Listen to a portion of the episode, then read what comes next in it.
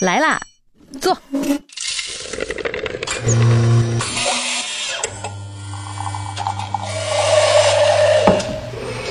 您的半拿铁，请慢用。咱们山东人是吧？这那确实也有这个品质是吧？那你话不能说太早，后边还不一定怎么着呢啊！王老板嗯上了马大帅，陈老板上了刘老根儿，嗯，朱老板上了上了乡村爱情， 哎呦喂，这是怎么回事儿啊？这是美国著名歌星麦当娜喝啥，我喝啥。嗯我觉得不要老提感情，就是就是，应该是你想要童年的味道嗯啊，哎呀，就要喝这个煎还是你们煎呀？ X 战士机车赛、纸飞机 大赛、街车甩尾赛、甩就差甩籽儿了，我感觉这这啥？巴西干、巴西巴拉干天， 妈不说了。来，半拿铁第八期打板儿开始。各位好，我是肖雷。我是刘飞，哎，今天咱们就接着聊中国饮料今天的这波中国饮料系列第四期了啊。第四期了。刚才录音前咱们还聊着呢，我去参加我妹妹婚礼，嗯啊，去了一趟铁岭 啊，这一趟铁岭之行，刘飞感触颇多。哎，对，就是朝圣了一下咱们之前讲的这个呃刘老根儿啊什么的这些发源地啊。是然后另外呢，在沈阳啊，特地去八王寺路看了看。啊，对，说起来应该是沈阳之行，路过铁岭，对吧？啊，对对对，然后那个八王寺路那条路，嗯啊，我还特地拍了一个照片，回头我们放 show notes 里，就感觉挺感慨的啊。回顾一下前情提要啊，我们在中国饮料故事的第二期碳酸饮料啊，这一期当中呢，说到的国产饮料的八大品牌的时候，八大厂，嗯，谈到了其中东北的八王寺。这波呢，刘飞亲自去探访了一下，对，你找这个寺，找那个当时的这个水啊，都没找到， 但是确实还有这条路存在，也在市区里啊。那我们就闲话少说，进入今天主题啊。我们首先还是先从一个之前已经提到的一个品类说起，嗯，就是凉茶。哦，啊，你可能想不到，这个凉茶衍生出来一个什么样的产品？对啊，我感觉凉茶都已经是扒拉干净了，还能有有新活儿翻出这来？事儿不是讲讲凉茶的，但是啊接下来就知道它跟凉茶的关系了。来吧，哎，有一个海南人，嗯这个海南人叫许书标嗯啊，这个许书标从海南呢，当时因为战乱，这个年代差不多是在呃建国之后那段时间，嗯，这个许书标他是一个海南人，然后他到东南亚发展。嗯，在东南亚发展的时候呢，他就利用之前在呃他家乡里，大家平时会喝凉茶，就跟我们前面讲广东盛行凉茶一样，嗯，会喝凉茶的这个原来的配方，就研制出了一种新的饮料。嗯这个饮料呢，主要的功效也是为了提神、哎啊醒脑嗯等等，跟我们之前讲到凉茶的功效差不多类似。嗯它是由凉茶衍生而成的。他觉得，因为我要讲说，我有一个能醒脑的功效，所以我要起一个非常有象征意义的一个品牌名。它这个泰语呢叫 creatine din，creatine 嗯， din，还特地学了一下泰语怎么说，是吧？这个 creatine din 嗯，翻译过来就是红色的牛哎，啊。 马上先揭晓，首先要聊到的是红牛这款，对，他是根据他爸爸之前在这个海南和广东学习过的这种凉茶制作技术，以这个作为原材料啊，加上了很多啊什么显微醇啊、维生素 B 啊等等，嗯，变成了这么一款饮料。哎呦，说实话，你要不讲的话，我还挺难想象。这你像凉茶嘛，大家想到还是我们上期聊的王王老老吉加多啊宝，对这跟红牛从味道上来讲，很难想象他们是同宗同源的东西。对，这我查到这个资料，我觉得也很惊奇，嗯，而且当时他在创制这个品牌的时候，就制定了这个品牌的 logo 了。嗯这个品牌 logo 就是两头正在啊战斗的这个公牛，而且这个公牛不是一般我们说家养的那种牛，嗯是东南亚非常常见的，叫做印度 野牛。啊，这体型都不一样啊，哎四棱子起筋线的那种，是吧？对，然后在这是六十年代啊，嗯就是二十世纪六十年代的时候，在泰国其实已经很多老百姓就在喝红牛了啊哦，，那个时候就在喝红牛。火的这么早啊？对，而且很多喝红牛的是什么呢？就比如说长途客运的司机、嗯加班的这些工人，嗯以及啊，我们之前一块儿去过泰国，就嗯当时看还看到了街头有很多这种当地小型俱乐部，还有什么泰拳比赛，嗯，这泰拳选手都很喜欢喝红牛。别说谈到这儿，去过泰国之后，我们俩还录了一期播客，那都是多少年前 的事儿，从来没有见过光，不知道多少年之后哎对聊的什么。么的也不记得了，已经我我前一阵儿还回头听了一下呢，嗯将来有机会可以放出来跟对大伙儿一起分享。可以哎嗯。然后呢，这个当时在整个泰国其嗯实很快就风靡了，嗯，就它是蓝领人群啊，这些工人啊、加班族的一族的这个很喜欢的一种饮料。那么在八五年的时候，有一个人，一个非常重要的角色出现了，他是一个奥地利人，名字叫迪特里希·马特希兹。 哎呀，这翻译过来也怪不容易的。对，然后他是保洁公司的人，他是哦保洁公司亚太地区的一个负责人之一、嗯嗯啊，他是很懂消费品牌这一套的，嗯而且他也很喜欢红牛，他觉得红牛这个有前途，所以他找到了许树标，跟许树标商量说，咱们成立一个合资公司，你你就继续做你的东南亚业务，嗯但我呢去奥地利做，我去欧洲做。哦，哦，所以他们在欧洲，也就是在奥地利成立了一个公司。这个公司呢，他和许书标各持有百分之四十九的股份。剩下那百哎分，之剩下的二百分之二呢，是许书标的 儿子拿着。这其实就啊相当于人家这个马特西茨呢。让渡了一部分权利啊，嗯就说反正这个也是你创造的品牌，嗯人家很大方，说嗯我帮你经营，我就占小股，你还是大股东。那样那这上个也意思好看一些。哎嗯所以红牛奥地利公司呢，就在八六年成立了。我们为什么要讲到这个奥地利的这个公司？是嗯因为真正把红牛发扬光大的，还真的就是这个马特西茨。哎呦，这个马特西茨做了一件非常重要的事儿，嗯就是他发现欧洲市场啊，大家喜欢年轻化的饮料，所以在欧洲市场的红牛，它加入了碳酸，啊所以它是一个气泡饮料。哦，所以以另外呢，它在包装上也用了非常新颖的一些包装形式，嗯啊，一些设计风格，嗯导致很多年轻人都特别喜欢，都能接受。嗯，不愧是保洁出来的，这套呢都打得非常溜。嗯而且它用了一个很重要的一个营销手段，嗯这个营销手段当然现在我们可能大部分人都知道啊，就是跟体育运动，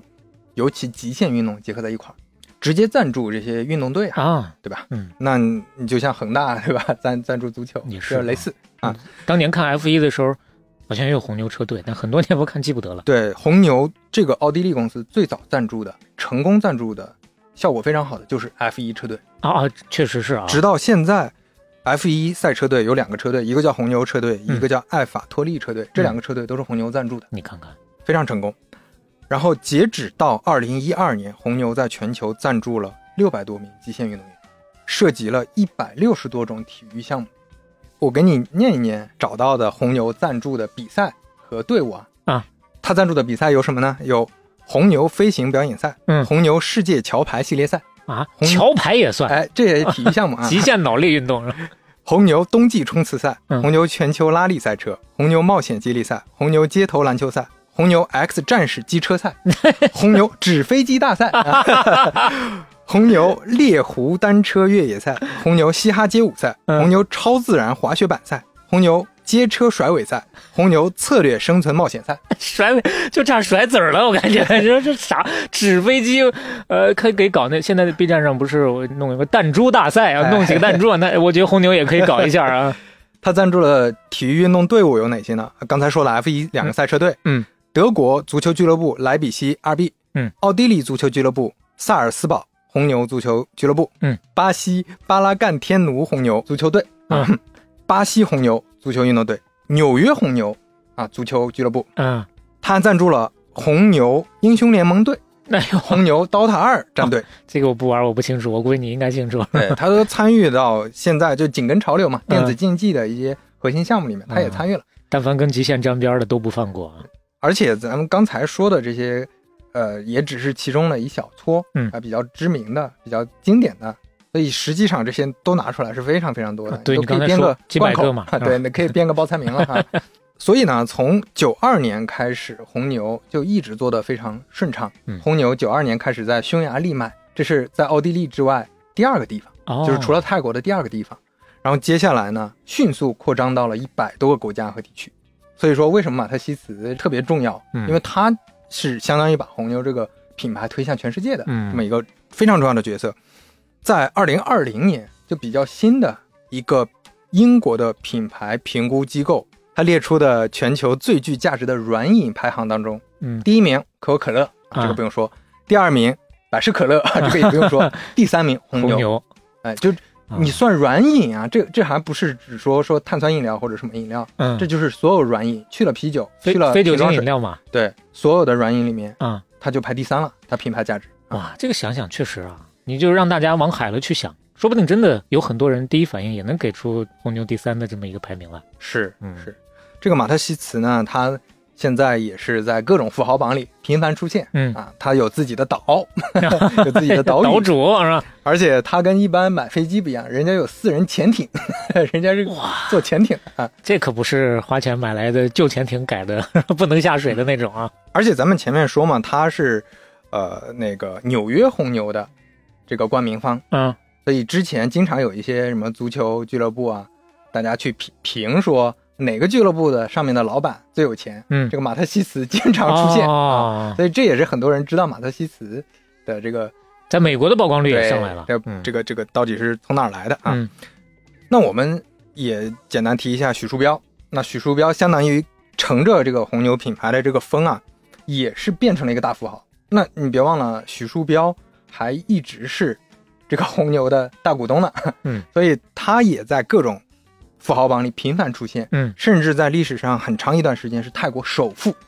啊，他不是第二、第三，是首富。然后最新的一些排行里，基本上也是第三左右，有的时候会排到第二。你要是再去搜那个许树标相关的一些信息，一般大家都能搜到的是什么信息呢？ 就是他的孙子闯祸了， 就是闯出了一个我爸是李刚的故事哦啊、他开了一个银色法拉利，嗯，撞死了一个骑摩托车的警察，哎呦， 在他泰啊国撞嗯死了警察，对，在泰国，他的孙子叫沃拉玉，这个孙子呢，问问题不在于他撞死警察，那这个呃撞死你就按按规矩处理嘛，嗯按法律处理法。办嘛，问题是，他一直通过各种途径保释在国外，嗯，而且一直是就是在在国外逍遥，该干嘛干嘛，然后一直等到二零二零年过了诉讼期，嗯就一直熬到过了诉讼期，已经没法告他了。然哦后这个事儿就过去了。所以在泰国，呃，许树标和红牛集团变成了被讨伐的对象。大家觉得你这个富二代太不靠谱了。投胎是个技术活儿啊。之前在泰国有过一段时间，这个社会运动就大家抵制喝红牛，我们不喝红牛了，嗯这个品牌不行啊。对，这是咱们简单提一下许树标。嗯接下来当然还是要回到我们熟悉的这片土地。嗯，首先要回到一九五四年的山东。你看啊，又要回去山东了啊！啊，山东莱州有一个人叫严彬，这个严彬父母都是农民，他自己当然也是农民啊，嗯，非常艰苦。但是因为他特别艰苦呢，他就早早的出来打工。然后他发现那个时候大陆发展实在太慢了，那年纪轻轻的我要大有作为。嗯那个时候发展快的是什么地方？东南亚。嗯，所以呢，他就到了泰国，拿着一百块钱，据说啊，拿着一百块人民币就去了泰国创业，非常不顺利啊。首先这个钱全都亏光了，嗯自己生意没做成，然后只能到处去接活打工，就变成了一个打工仔了。嗯，然后呢，他找到了一个很靠谱的老板，这个老板呢教他手艺，他就在这个老板手下开始学做生意，嗯就是相当于一个学徒。那个时候是非常艰难的，据说最艰难的时候，他甚至要卖血去换钱。哎呦我哎，天就，到这个程度。嗯，一九八四年的时候，严彬三十岁了，他做了一件非常人生中 非常重要的一个决策，这个决策就是把房子卖了，自己创办了一家公司，开始经营各项业务。那混的也还行啊，不管之前怎么辛苦，最起码当时在泰国还有房了，哎啊，对，有房了，而且嗯有了正儿八经自己的生意了、嗯啊，一摊事儿。算是慢慢的混起来了。这个事儿呢，就包括他在也做物业，也做旅游，嗯哎，也做国际贸易等等。尤其他做的旅游这块儿是当时的一个重点，因为他跟大陆比较熟嘛嗯，他会在泰国接待大陆游客，啊，做这么一摊生意。那我们说到八四年这个时候，啊，如果熟悉历史的朋友就知道，那个时候亚洲四小龙开始起步了，泰国也进入了一个非常快速的增长期，所以华彬呢就逐渐成为当地泰国华侨当中非常有影响力的企业。嗯，因为它变成了一个连通大陆和各个地方的一个枢纽。嗯他自己又是华人，然后又又有非常强的泰国的背景。然后当时呢，他在呃当学徒的时候打工的那个老板啊，说我这儿有片地，因为我现在钱赚够了，我想回大陆了，我这片地要不要卖给你？哦，他当时那个老板也是中国人，哎，对，嗯也是中国，他当当时就在唐人街打工嘛，啊啊，所以就把一个地，这个地呢叫曼谷市中心素坤驿路六巷的一个地块儿，转给了这个严彬。就光听市中心 嘛，就感觉后面肯定是要有故事了。，对，这个大家肯定不熟悉啊，嗯就这么简单描述一下这块地，嗯后来怎么样就知道了。这块地啊，大厦左边八米是一个五星级索菲特酒店，嗯大厦右边十米是四星级酒店王朝酒店。嗯二百米左右有万豪、喜来登等等的各种各样的头部酒店，嗯然后它就拥有这中间的这一块大厦，然后这就是相当于是有人说是北京的西单，差不多这么一个啊，感觉啊，黄金地段，黄金地段。然后这个严严彬后来接受采访的时候，他自己也提到过说，每个成功人士的第一桶金都是最艰苦的，我的第一桶金就来自于1989年的房地产，那一次房地产我赚了一栋楼，就相当于这栋楼就是指华彬集团最早在泰国曼谷的这栋楼。哎，这个时候如果对北京比较熟悉的朋友，可能就会讲说，这个华彬大厦不是应该是北京朝阳区的一个大厦吗？哦，为什北么京朝阳有这么个大厦，对，是吧，北京朝阳有一个华彬大厦，嗯就，为什么在曼谷呢？哎，你说对了，还真真说对了，这也是 严彬的啊。要要不我问一下儿， 我这哎，北京朝阳为什么也有一个华彬大厦呢？。哎，那严彬也在北京买了一栋楼啊哦九五年的时候，哦，严彬在北京买下了当时的一座烂尾楼。哟啊，这个烂尾楼建了一半，建不下来了，嗯他把这个楼买下来，自己花钱开发，开发成了北京 CBD 的当时的顶级商务楼——华彬国际大厦。它是在建国门永安里，北京大家相对比曼谷肯定更熟一些，对啊不熟的话，打开地图一 搜，大概也知道什么位置了。当时呢，严彬俨然变成了中国和泰国名流之间，不管是商啊、政啊，嗯各界人士的一个交流的桥梁。嗯，我就说一个说一个侧面啊，大家就知道当时严彬或者说这个华彬集团当时有多厉害。泰国大使馆就在华彬大厦，哦，泰国大使哦馆后来自己建了一个光华路二十一号的大使馆，那是很后来的事情了。嗯在这个自己的这个大使馆建成之前，一直就在这个严彬的大厦里面。那片儿是不是就使馆区？对，那附近就是使馆区。嗯，但咱们就是说对，大你使馆都在里面你也了得看在哪 儿。对，啊、然后呢，严彬当时呢在北京落地之后嗯啊，做了很多实业的东西之后呢，他就在想，我把资产转回大陆来吧，因为那个时候大陆发展明显更快了。嗯，然后他花了一段时间转到了北京，据说他转完之后两个月，金融风暴爆发了。第九二七周年，嗯金融风暴的中心是什么地方啊？ 就是泰国。整个金融风暴的导火索就是泰国。它是怎么回事呢？是在九七年的时候，泰国的泰铢，就他们的法定货币，嗯还是跟美元强挂钩的，嗯，强挂钩就是我的汇率是固定汇率制度，所以当时索罗斯做了一件什么事儿呢？他在市场里大量的抛售泰铢，嗯，这样就会导致泰铢贬值嘛。那泰铢贬值之后，泰国政府为了维持它这个汇率制度，它怎么办呢？它只能买入啊，嗯就我自己救市嘛。嗯如果我不救的话，那你这个垮了，啊我这个汇率制度就完蛋了。所以他就索罗斯不断的卖，啊，泰国政府就不断的买，当时非常夸张，泰国中央银行都是几十亿、几十亿美元的买，非常夸张，这基本上快把国库掏空了。然后索罗斯还是那我有的是钱，我有的是这个资本可以给你搞。当时索罗斯让泰铢瞬间就可以贬值百分之六十，股票整个股票市场贬值百分之七十，嗯，就能到这种程度。一个正常运行的蒸蒸日上的国家，你说股票市场贬值先不说啊，整个的本币贬值百分之六十，那是很少能够听到的事情，非常恐怖的事情。即使现在的土耳其也没到这种程度呢。而且当时九七年，相当于呃泰国的经济进入了一个平缓，甚至有点下滑的那个阶段。嗯它的最快速还是前面提到四小龙起来的那段时间，它增速下降了，大家本来信心就不足，索罗斯这么一搞就非常麻烦，所以最后打到什么程度呢？最后九七年七月，你看就没过几个月，泰国政府宣布我们放弃了， 放弃了固定汇率制度，进行浮动汇率制度，所以呃当时的贬当天的贬值又达了百分之三十啊，到这么夸张的程度，所以。这也是泰国后面经济上一个非常重大的一个转折点，因为它购买外汇耗尽了自己的国库，嗯再加上这个汇率制度又变化了，再加上那个整个国民的信心等等，引起了整个亚洲的金融风暴。那咱们还是聊回严彬来。那严彬这件事儿就被很多人称为美谈嘛，嗯就是这人太厉害了。精准逃顶 啊。 对啊，嗯所以呢，这个严彬在做房地产之后，他还是一直在找新的商机。这个时候呢，他就认识了许树标。那你在泰国做生意，而且咱们前面说他也是泰国很重要的桥梁，那你不可能不认识许树标。对，都是中国人过去的。然后两个人一拍即合，说咱们就把这个红牛引入大陆。咱们说这之前呢，就要说许树标之前为啥不自己搞呢？嗯对吧？他为什么要找严彬？后来让严彬帮他搞呢？这是因为许树标啊自己在九三年就以个人名义在海南，就他的老家，嗯，已经成立了一个海南红牛饮料公司了。嗯但是遇到各种问题一直解决不了。其中最大的两个问题是，一个中国政府对咖啡作为食品添加剂的监管非常严格，红它牛的里面有，哎，对，嗯，它的红牛里边的这很多成分可能不光是这个咖啡因啊，嗯其他的一些成分可能都没有达到那个食品级的标准，嗯当时食品级的标准，这个很麻烦。第二个是发现当时已经有了一个商标很像、 啊很接近， ，logo 啊，一个 logo 很像。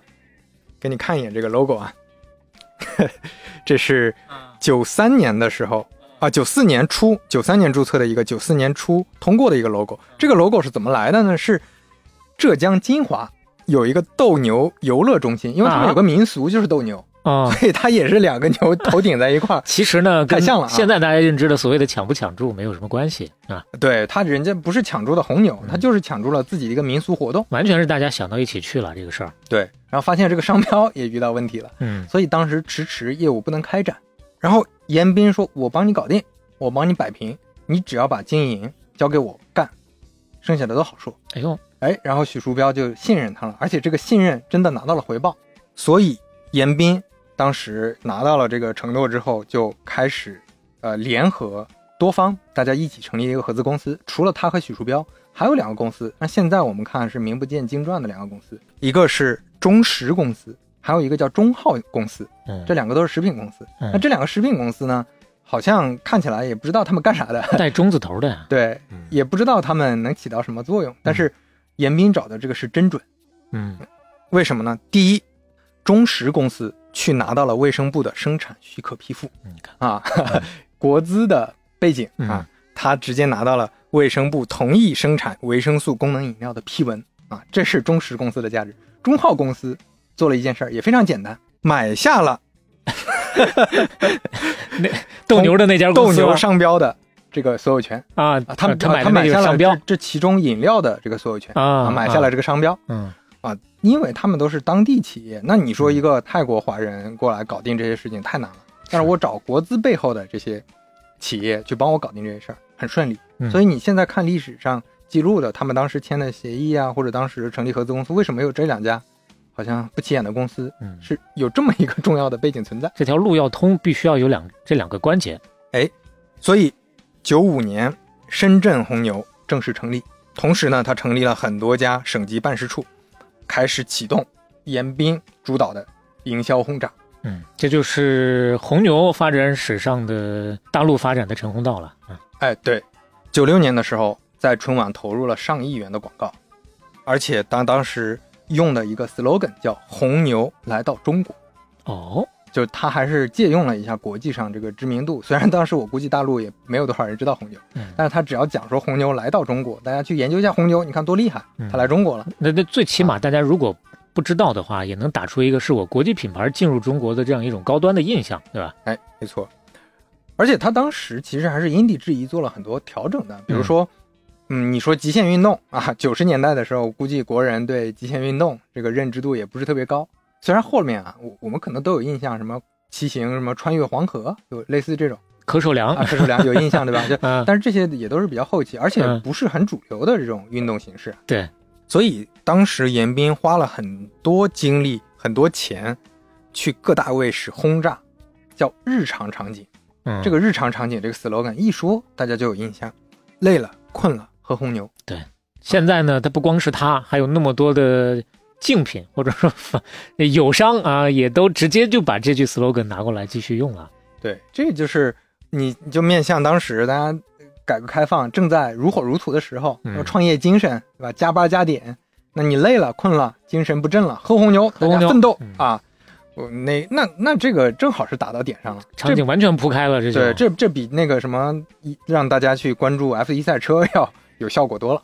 也适合我们的文化背景。是，然后九六年开始呢，它其实也在很多加油站嗯啊做这个广告。嗯，加油站呢用的 slogan 就是“汽车要加油，我要喝红牛”，嗯 让这个很多。因为当时开车的还不是像我们现在这样，基本上家家户户都有车。那个时候是商务人士开车比较多，嗯，所以它面向商务人士，快速的打入了这个群体。然后同时呢，严彬还是用了红牛传统的国际上的那个方式，跟很多体育项目去结合。嗯但是这里面不是很多极限运动，但是还是体育项目。比如说，从零零年开始，严彬就赞助中国青少年三人篮球赛，通过打校园嗯去找自己的目标用户。然后当时呢，说在各个高校里，你都能看到一个“红牛能量加油站”这么一个标语，所以所有大学生都知道这么一个品牌了。那后面呢，其实红牛还是用自己的这个，就国际上奥地利红牛那个方法，就一直在赞助各种各样的一些体育比赛，比如说漂移大赛呀、翼装飞行比赛呀、特技飞行比赛呀。嗯，翼装飞行有印象，对啊，有印象啊，因为有他的一个纪录片，好像看过一个片段，嗯主要就是翼装飞行为主的。就有红牛是吧？嗯，对，就是红牛的纪录片。啊，嗯，不插电演唱会啊，德扑联赛，嗯，红牛德扑联赛，红牛戈壁徒步商学院比赛，啊、这个我觉得很奇商学怪，院就我也不知道这个戈壁徒步跟商学院 这个怎么结合，反正他赞助了非常非常多，嗯在国内也是很快的就啊席卷了自己的大量的目标人群。但我们现在看到的是结果啊，嗯，这之前其实做了非常多应的该这怎么些营销做起动来作，的，对吧？然后另外呢，我们刚才说的是相当于 to C 这一侧，嗯那在经销这一侧呢，严彬也是通动用自己的关系，包括动用非常多的资源，去争取到了非常多的营销网络啊，自己的经销网络。嗯，九六年的时候就直接拿下了春季糖酒会开幕仪式的冠名权，哎就呦，这种糖酒会就是那个经销商大家自己开的大会嘛。经销商大会，然后邀请了非常多巨星啊、贵宾啊一起参加啊这种这个酒会。后来呢，严彬就变成了大家都认识的一个非常重要的，不只是之前说跟泰国的桥梁了，啊，嗯也是变成了一个饮料大佬啊这么一个形象。九七年，你看这才过了没几年，北京怀柔生产基地就投产了，所以它相当于在九七年就直接在大陆生产。哦，而且还是在我就省去了在北京做的生产基地。哎然后据说从基地开工、建设到投产只用了一百天，这个速度简直就是特斯拉速 度。 刚想说呢，对，对临港这速度啊，这在九七年就已经啊、有过这么一个先例了，还嗯是挺厉害的。它就真的生产了啊。九八年的时候，总部迁往北京，从深圳迁往北京。严彬当时在一个采访中说到：“我一直提倡一个理念，逢山开路，遇水搭桥啊，我们就必须坚持一个信念，沿着正确的方向走下去。”嗯，看得很清楚，打法很坚决。然后我们当然就再看一个广告啊，啊，九八年的一个广告 来。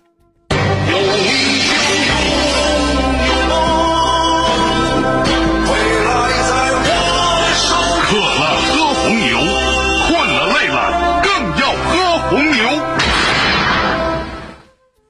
哎呦，看这个广告有点提醒我一个重点了，因为你看到现在我自己能记起来的是困了累了喝红牛，没想到他当时的野心，渴了也要喝红牛，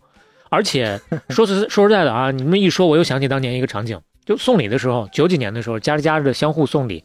是有送饮料的，包括咱们前面说到的健力宝，包括我们家也收到过一箱红牛，嗯你往家里送那都是成箱成箱的哎，而且那个时候我完全没有它是功能饮料的这种意识，就自己拿着喝。然后我我记得我爸说过，这玩意儿你不能喝，哦，他以认为是跟壮阳是不是有关系啊？不，他就那意思，哦可能伤小害孩身子体哎，啊小孩子喝功能饮料可能稍早了点儿，啊大概是这么一个意 识。瞬间让我回到当时那个场景，我有印象了。是，你嗯你就看嘛，就咱们小时候这个红牛已经是个很重要的品牌了。对你现在也送很 礼，广告那谁家儿没见过谁家儿说弄一箱红牛去送的，好像确是实没太见过啊。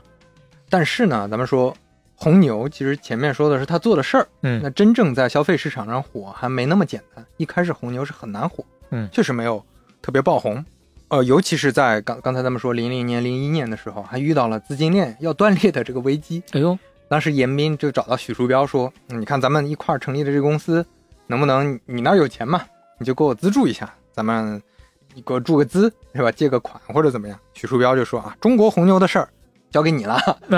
就那个时候啊，哎有这个话，估计埋下伏笔 了，啊是吧之后怎么搞嗯呢？你自己搞、啊。啊，然后严彬呢就把自己的华彬国际大厦，就北京那个大厦抵押了 抵了。啊，借了钱，嗯最后挽救了这一场危机。哎呦，这个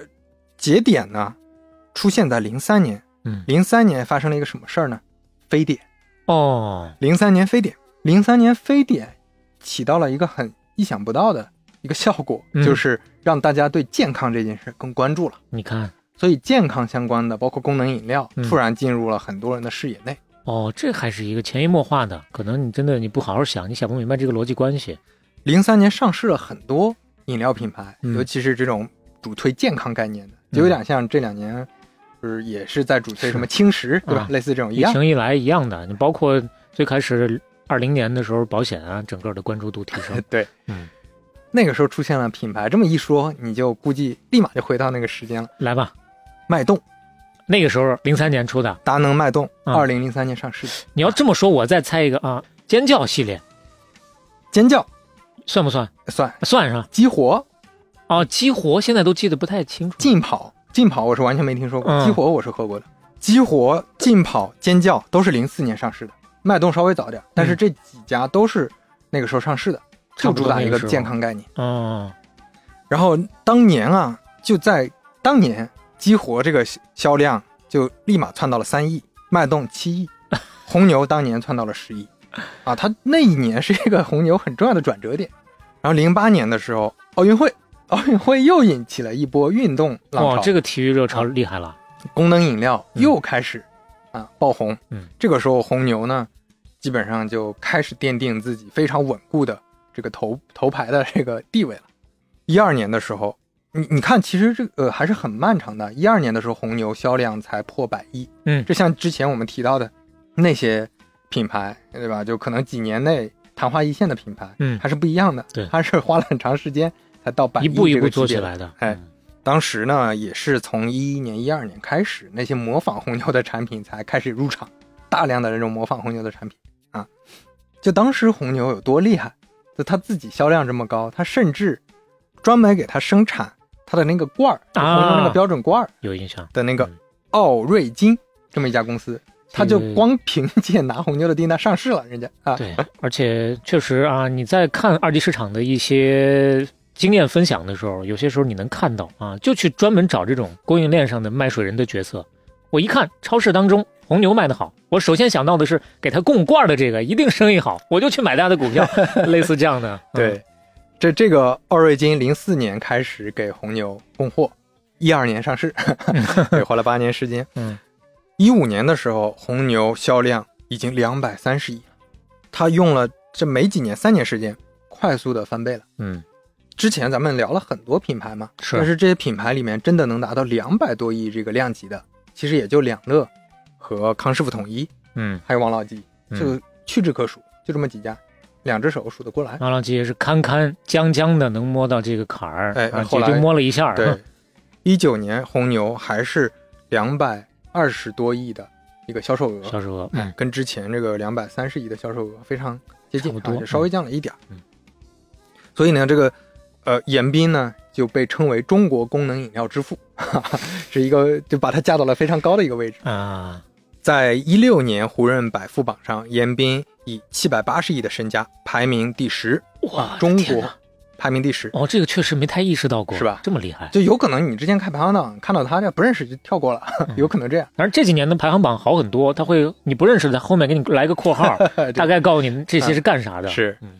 他并列的是谁啊？徐家印、张近东嗯，啊，那什么雷军、刘强东可能当时都算不上。之前有一年的世界华商大会，就是一个国际化的组织，大家去评选世界上最有影响力的杰出华商，就相当于华人里面去评。嗯，第一名李嘉诚嗯啊，这个很稳啊，大家都都知道这是华商之首。嗯第二名严彬，第二就是它 了这也说明可能朋友多，哈人脉 广。啊！这个人脉广到什么程 度呢？一六年，某个国家总统上台啊，邀请了，特地邀请了严彬就职典礼上，严彬出现在了特朗普总统的就职典礼上。哎，我的天哪，他是特朗普为数不多的正儿八经的华人朋友，就以前啊私交非常好。确实是有私交的。对，啊咱们就看这个照片，这看是到了他跟特朗普的 特合朗普照的一，个合照。对嗯，那说到这儿，咱们要稍微刊物一下，嗯就是上次聊饮料的时候。提到说排名当时是第五还是第六是华山集团，这个华山少了个木，就是华彬集团。哦哦哦 对，当时说错了，说成了衬衫的衫。这个华山集团就是做纺织品的， 做衣服的，好像是，对，应该是华彬集哦，团。啊，现在把这根木头找回来了。哎那呃，就说到华彬集团啊，嗯就简单提两句。华彬集团当然也生产其他的产品，都都比不过红牛了。嗯，但是它生产了这些产品，可能有人也知道，一个叫维他可可，还有一个叫果贝爽。那这些品牌在国内都不是很火，国内做的还可以的有一个品牌叫维他 Coco 椰子水儿，你在我家喝过，但是你可能对这个品牌没留下印没象有。印象。你要谈维他，我第一时间想到还是维他奶的这个系列。呃，那个维他 Coco 这个维他椰子水嗯，在美国卖的很火，它是整个欧美地区应该是最畅销的椰子水品牌。这个椰子水和椰奶不一样，就和那个哦之前说过了。 了，我我搞清楚了。然后它这个维他 Coco 在那个好莱坞很受欢迎，很哦多明星、很多名人都很追捧它。比如说麦当娜，嗯，麦当娜是维他可可的投资人，哎，他不光喜欢这个饮料，他是投资人。美国著名歌星麦当娜喝啥我喝啥， 维他 Coco 你这 slogan 跟人想好了是吧？ 泰国呃，它是盛产那个一些矿产的，比如说钾矿，嗯还有橡胶，所以华彬集团还做这块生意，它做国际贸易，哦，做商品 的，它也买了很多杂七杂八的东西，比如说煤炭进出口，它也做，嗯，然后它甚至还做高尔 夫球，呃，它买下了英国温特沃特高尔夫球场，这是世界上最贵的高尔夫球场之一。哦嗯这这这当然跟我估计跟严彬老板的严老板的这个个人喜个好人爱好有啊关系 啊。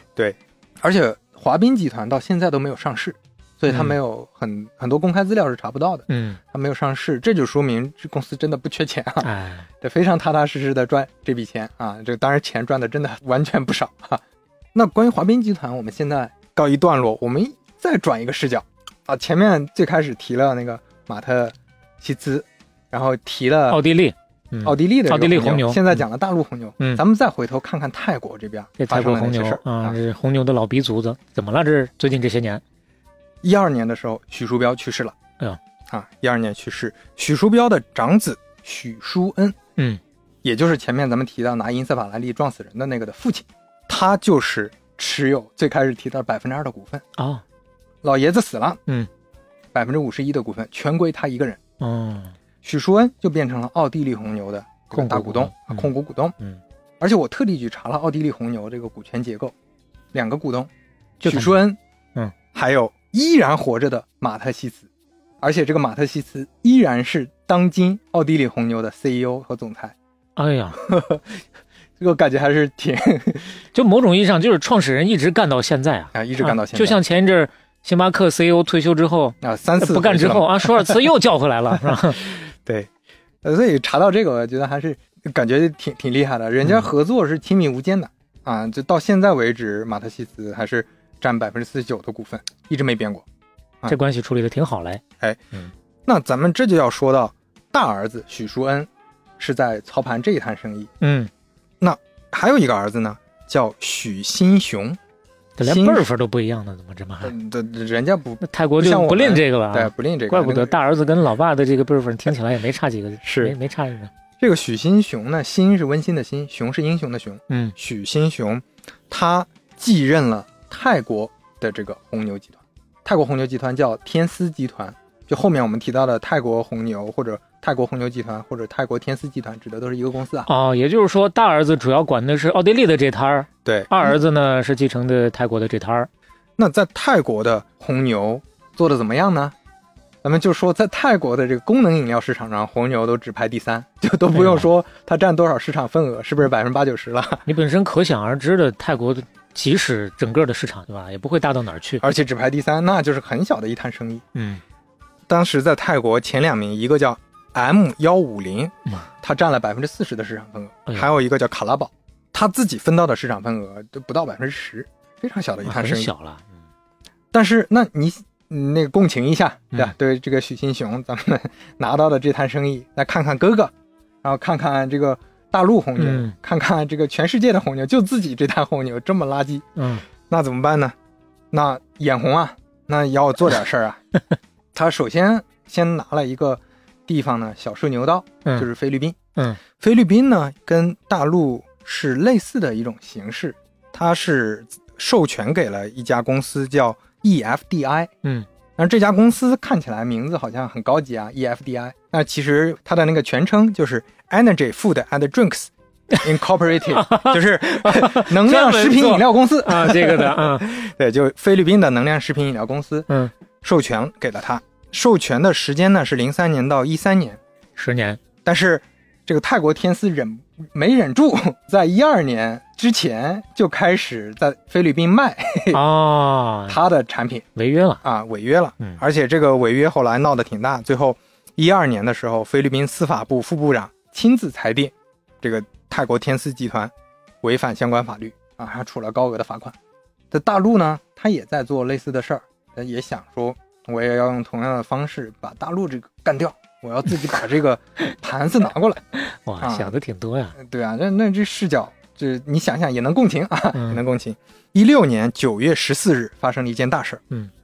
在泰国曼谷的红牛董事会会议现场，严彬没有出席。就严彬本来还是他们的董事，嗯，没有出席。在许家代表的投票之下，严彬和他的女儿严丹华被踢出了， 被逐出董事会。逐出我说的真的，竹书董事会啊，啊，这个泰国红牛就变成了许家自己的一个很重要的筹码，一言堂啊，用它来对抗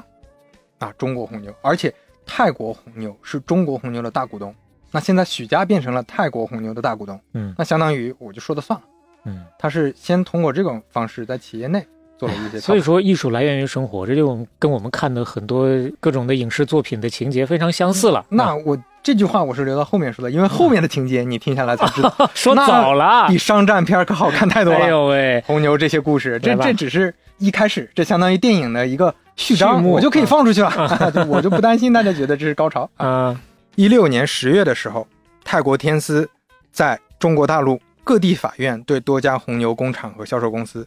诉讼，嗯，要求法院禁止他们使用红牛系列的商标，哎呦，同时呢，向红牛。中国红牛所在地的这个基层法院提起诉讼，要求撤换掉现在的领导班子，就说他们不符合我们的这个规定，啊，应该把严彬更换为许新雄。啊呵呵一七年的时候，泰国天丝集团在大陆大量挖人，直接高薪把原来在红牛干的这些人挖到我泰国红牛来，而且收购了一家公司叫广州药能量饮料有限公司。药能量就是专门卖能量饮料的一个公司，直接把它收购了，嗯用这个公司作为一个代工厂，开始生产他们自己的红牛，并且推出了包装几乎一毛一样的金罐的红牛。它的名字叫红牛安纳吉饮料，这个安纳吉就是 energy，哎呦我的天 哪，红牛安纳吉饮料和红牛维生素风味饮料。而且这个红牛安纳吉呢，它确实做了一些调整，它嗯主打的就是我加入了西洋参的一个提取物，嗯所以我比红中国红牛更加营养。它嗯，讲了讲了这么一更个健故事康一些，嗯，说到这儿的时候，我之前查到资料的时候啊，我还觉得它生产的这两个，那感觉山寨品对吧？大家估计都没喝过。嗯，但是我给你看看这个照片啊，你看一眼你就知道，长得完全一样吗？看一眼啊，你不看下面这行字儿，你能知道谁是谁吗？就这现在看到的，这是三个品类对吧？三种，三个对，就是刚才咱们提到了泰国生产啊的明白了两款产品嗯和中国红牛生产的一款产品、但是真的就是一毛一样，一毛一样，就除了下面这个蓝条，大家有印象啊是黄罐儿，嗯，金黄色的罐子，那当然啊上。面有一个红色的，你不说呀、这个 logo 蓝条都不在我的意识当中，但是呢，核心重点就在这个蓝条之上了。对，就是这个，你看啊，一个叫维生素风味饮料，一个叫维生素功能饮料，嗯一个叫安纳安纳吉饮料，谁能分得清啊？我们是一定喝过的。很有可能就啊不小心买了泰国的，对，也也不知道怎么就喝到了中国的，也不知道怎么就喝了安纳吉就。看他渠道怎么打了，是吧？那接下来咱们就进入精彩的这一部分了。这个我感觉不逊色于王老吉和加多宝的那个争端。嗯，这个所有的争端都是围绕着一个东西，这个东西叫八七八零七二号的红牛商标。嗯现在大家去任何一个呃商标搜索的网站都能搜到这个商标，这个商标就是那个经典的两个牛碰在一块儿，嗯下面写着一个就英文红牛的 logo， Red Bull，嗯啊，这个商标你如果现在查还能查到它，它的归属是九四年注册下来，归属是天丝医药保健公司，啊，也就是泰国红牛啊。但是呢，中国红牛一直宣称，包括他们自己官方公告，包括后来各个庭审上的公告，他们一直宣称说这个商标是泰国红牛授权给我们到二零四五年的。嗯，但是泰国红牛坚持认为说，我们只授权到了二零一六年，那这两个天壤之别啊！你要授权到二零一六年，相当于二零一六年之后的全是违违法的了售卖的呀。嗯，那这个事儿是怎么回事呢？那咱们就要回顾一下当时的历史现场。看来这官司打不明白啊，还是有历史原因的。一九九五年，双方当时你记得前面提到他们啊、严彬表示说，我能帮你解决掉这所有的问题问题，嗯啊，咱们一起合作嗯，但是合作有一个要求，五十年 起。啊，五十年起，咱们才能，我才能用心做呀，啊不商然界奇才啊，啊，不然做起来人那家这看得东清西楚。嗯对吧？那那那归你了，你再要回去怎么办？所以大家当时约定，至少口头一开始一定是约定五十年的。嗯然后九五年的时候，咱们前面提到了中石中国食品工业总公司、深圳中浩集团、嗯中浩食品啊、呃有限公司、泰国天丝和华彬集团一块儿创办了中国红牛。然后前面也提到了啊，中石呢取得了批文，中浩取得了商标。然后这个时候大家开始讨论真正红牛的这个商标问题了。应该归在谁名下？然后当时是你就注意这个时间啊，时间是九五年，嗯结果发现九四年泰国天丝已经注册了一个商标了。当时注册这个商标是没有下来，没有下来就是因为前面有一个障碍，啊，对吧？啊有斗牛的商标，啊，他啊，但是那个斗牛商标现在 OK 了，嗯那我这个商标就可以下来了。下来之后是在泰国那，嗯是在泰国红牛那，嗯。然后在一九九八年，中国红牛和泰国天丝才正式签署那个合资合同，就相当于之前他们一直在合作，但是其实没有法律上的一个流程没走啊一，个流程或者没走完哎，九八年的时候签了一个合资合同，然后同时呢，如果查资料就可以看到有一份儿商标使用许可合同啊，其实不是一份儿，是多份儿商标使用许可合同。嗯，分别在九六、九八、零六和零九年签订的。这个合同里面，中国的红牛，也就是华彬集团，会给泰国红牛缴纳百分之三到百分之五的商标许可费用。嗯，啊，这个这些资料都是可以查到的。嗯，那这个过程当中，你就会发现，原来商标从来就没有在中国红牛这儿，一直是在泰国红牛那儿的，嗯而且这过程中一直是以授权的方式，而不是过户的方式来操作。最开始呢，严彬提出过这个东西能不能直接过户到这儿来，但是泰国红牛呢，以我要过户，可能法律当时有一个要求，类似是把相关的所有的商标都要给你才行。嗯，那这中间他他接受不了，当然咱们不知道是不是理由，反正嗯当时是大家商量来商量去说，还是以授权的方法先走着，嗯这不是重点。当时当然大家合作密切嘛，那合作愉上一快。代大家都穿一条裤的那种感觉，对，嗯那许新雄就没有这个力心理压力啊。当时嗯你这君子协定跟我有啥关系，是对吧？老头子都已经驾鹤 西去了呀，那如果真的去查注册在案的最新的商标许可合同，使用期限就是到二零一六年十月六日。那中国红牛主张的二零四五年，这五十年，他肯定也要拿出证据来嘛。这就说到精彩的地方来了，啊我觉得完全可以拍成电影。 啊、首先，第一回合，第一回合就两边互相告，嗯两边互相告，应该是依据中国红牛状告泰国天丝的一个诉讼，北京高院在一九年十一月二十五日做出了一审判决，明确红牛系列商标归属天丝集团。这个依据就是刚才咱们前面提到了那个使用期限到二零一六年的商标许可合同。嗯那这个商标局有备案，那我们判，我们肯定就按按这个道理来。嗯，那大家都没话说。也体现了司法公正。精彩的来了，第二回合啊，刚才是第一回合，嗯第二回合，中国红牛突然拿出了一个材料，哎，这个材料是严彬翻旧纸箱找出来的一个复印件，这个复印件是一份五十年协议书。我的天啊！就这个协议书，这个、啊这个样式样子，大家看一下，其实是有这个存档的，网上是公开的。嗯，这个协议书非常简单，就只有九条，写的非常抽象粗糙，但是里面很明确了写了 A 4一页纸啊，要合作就合作五十年，嗯，这就是中国红牛拿出的秘密武器，哎呦这就是刚才你说到的那个所谓的证据。对，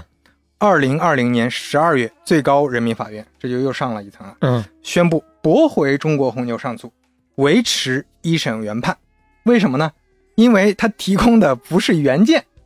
嗯它提供的是复啊复印印件，件说这个真实性存疑。嗯同时呢，因为在庭审现场，泰国天司坚持说，我们没有签署过任何这种协议书，嗯我们不承认这个协议书的真实性，嗯，所以以那就说它是伪伪，造的嘛，对你没有原件没法证伪，嗯对吧？所以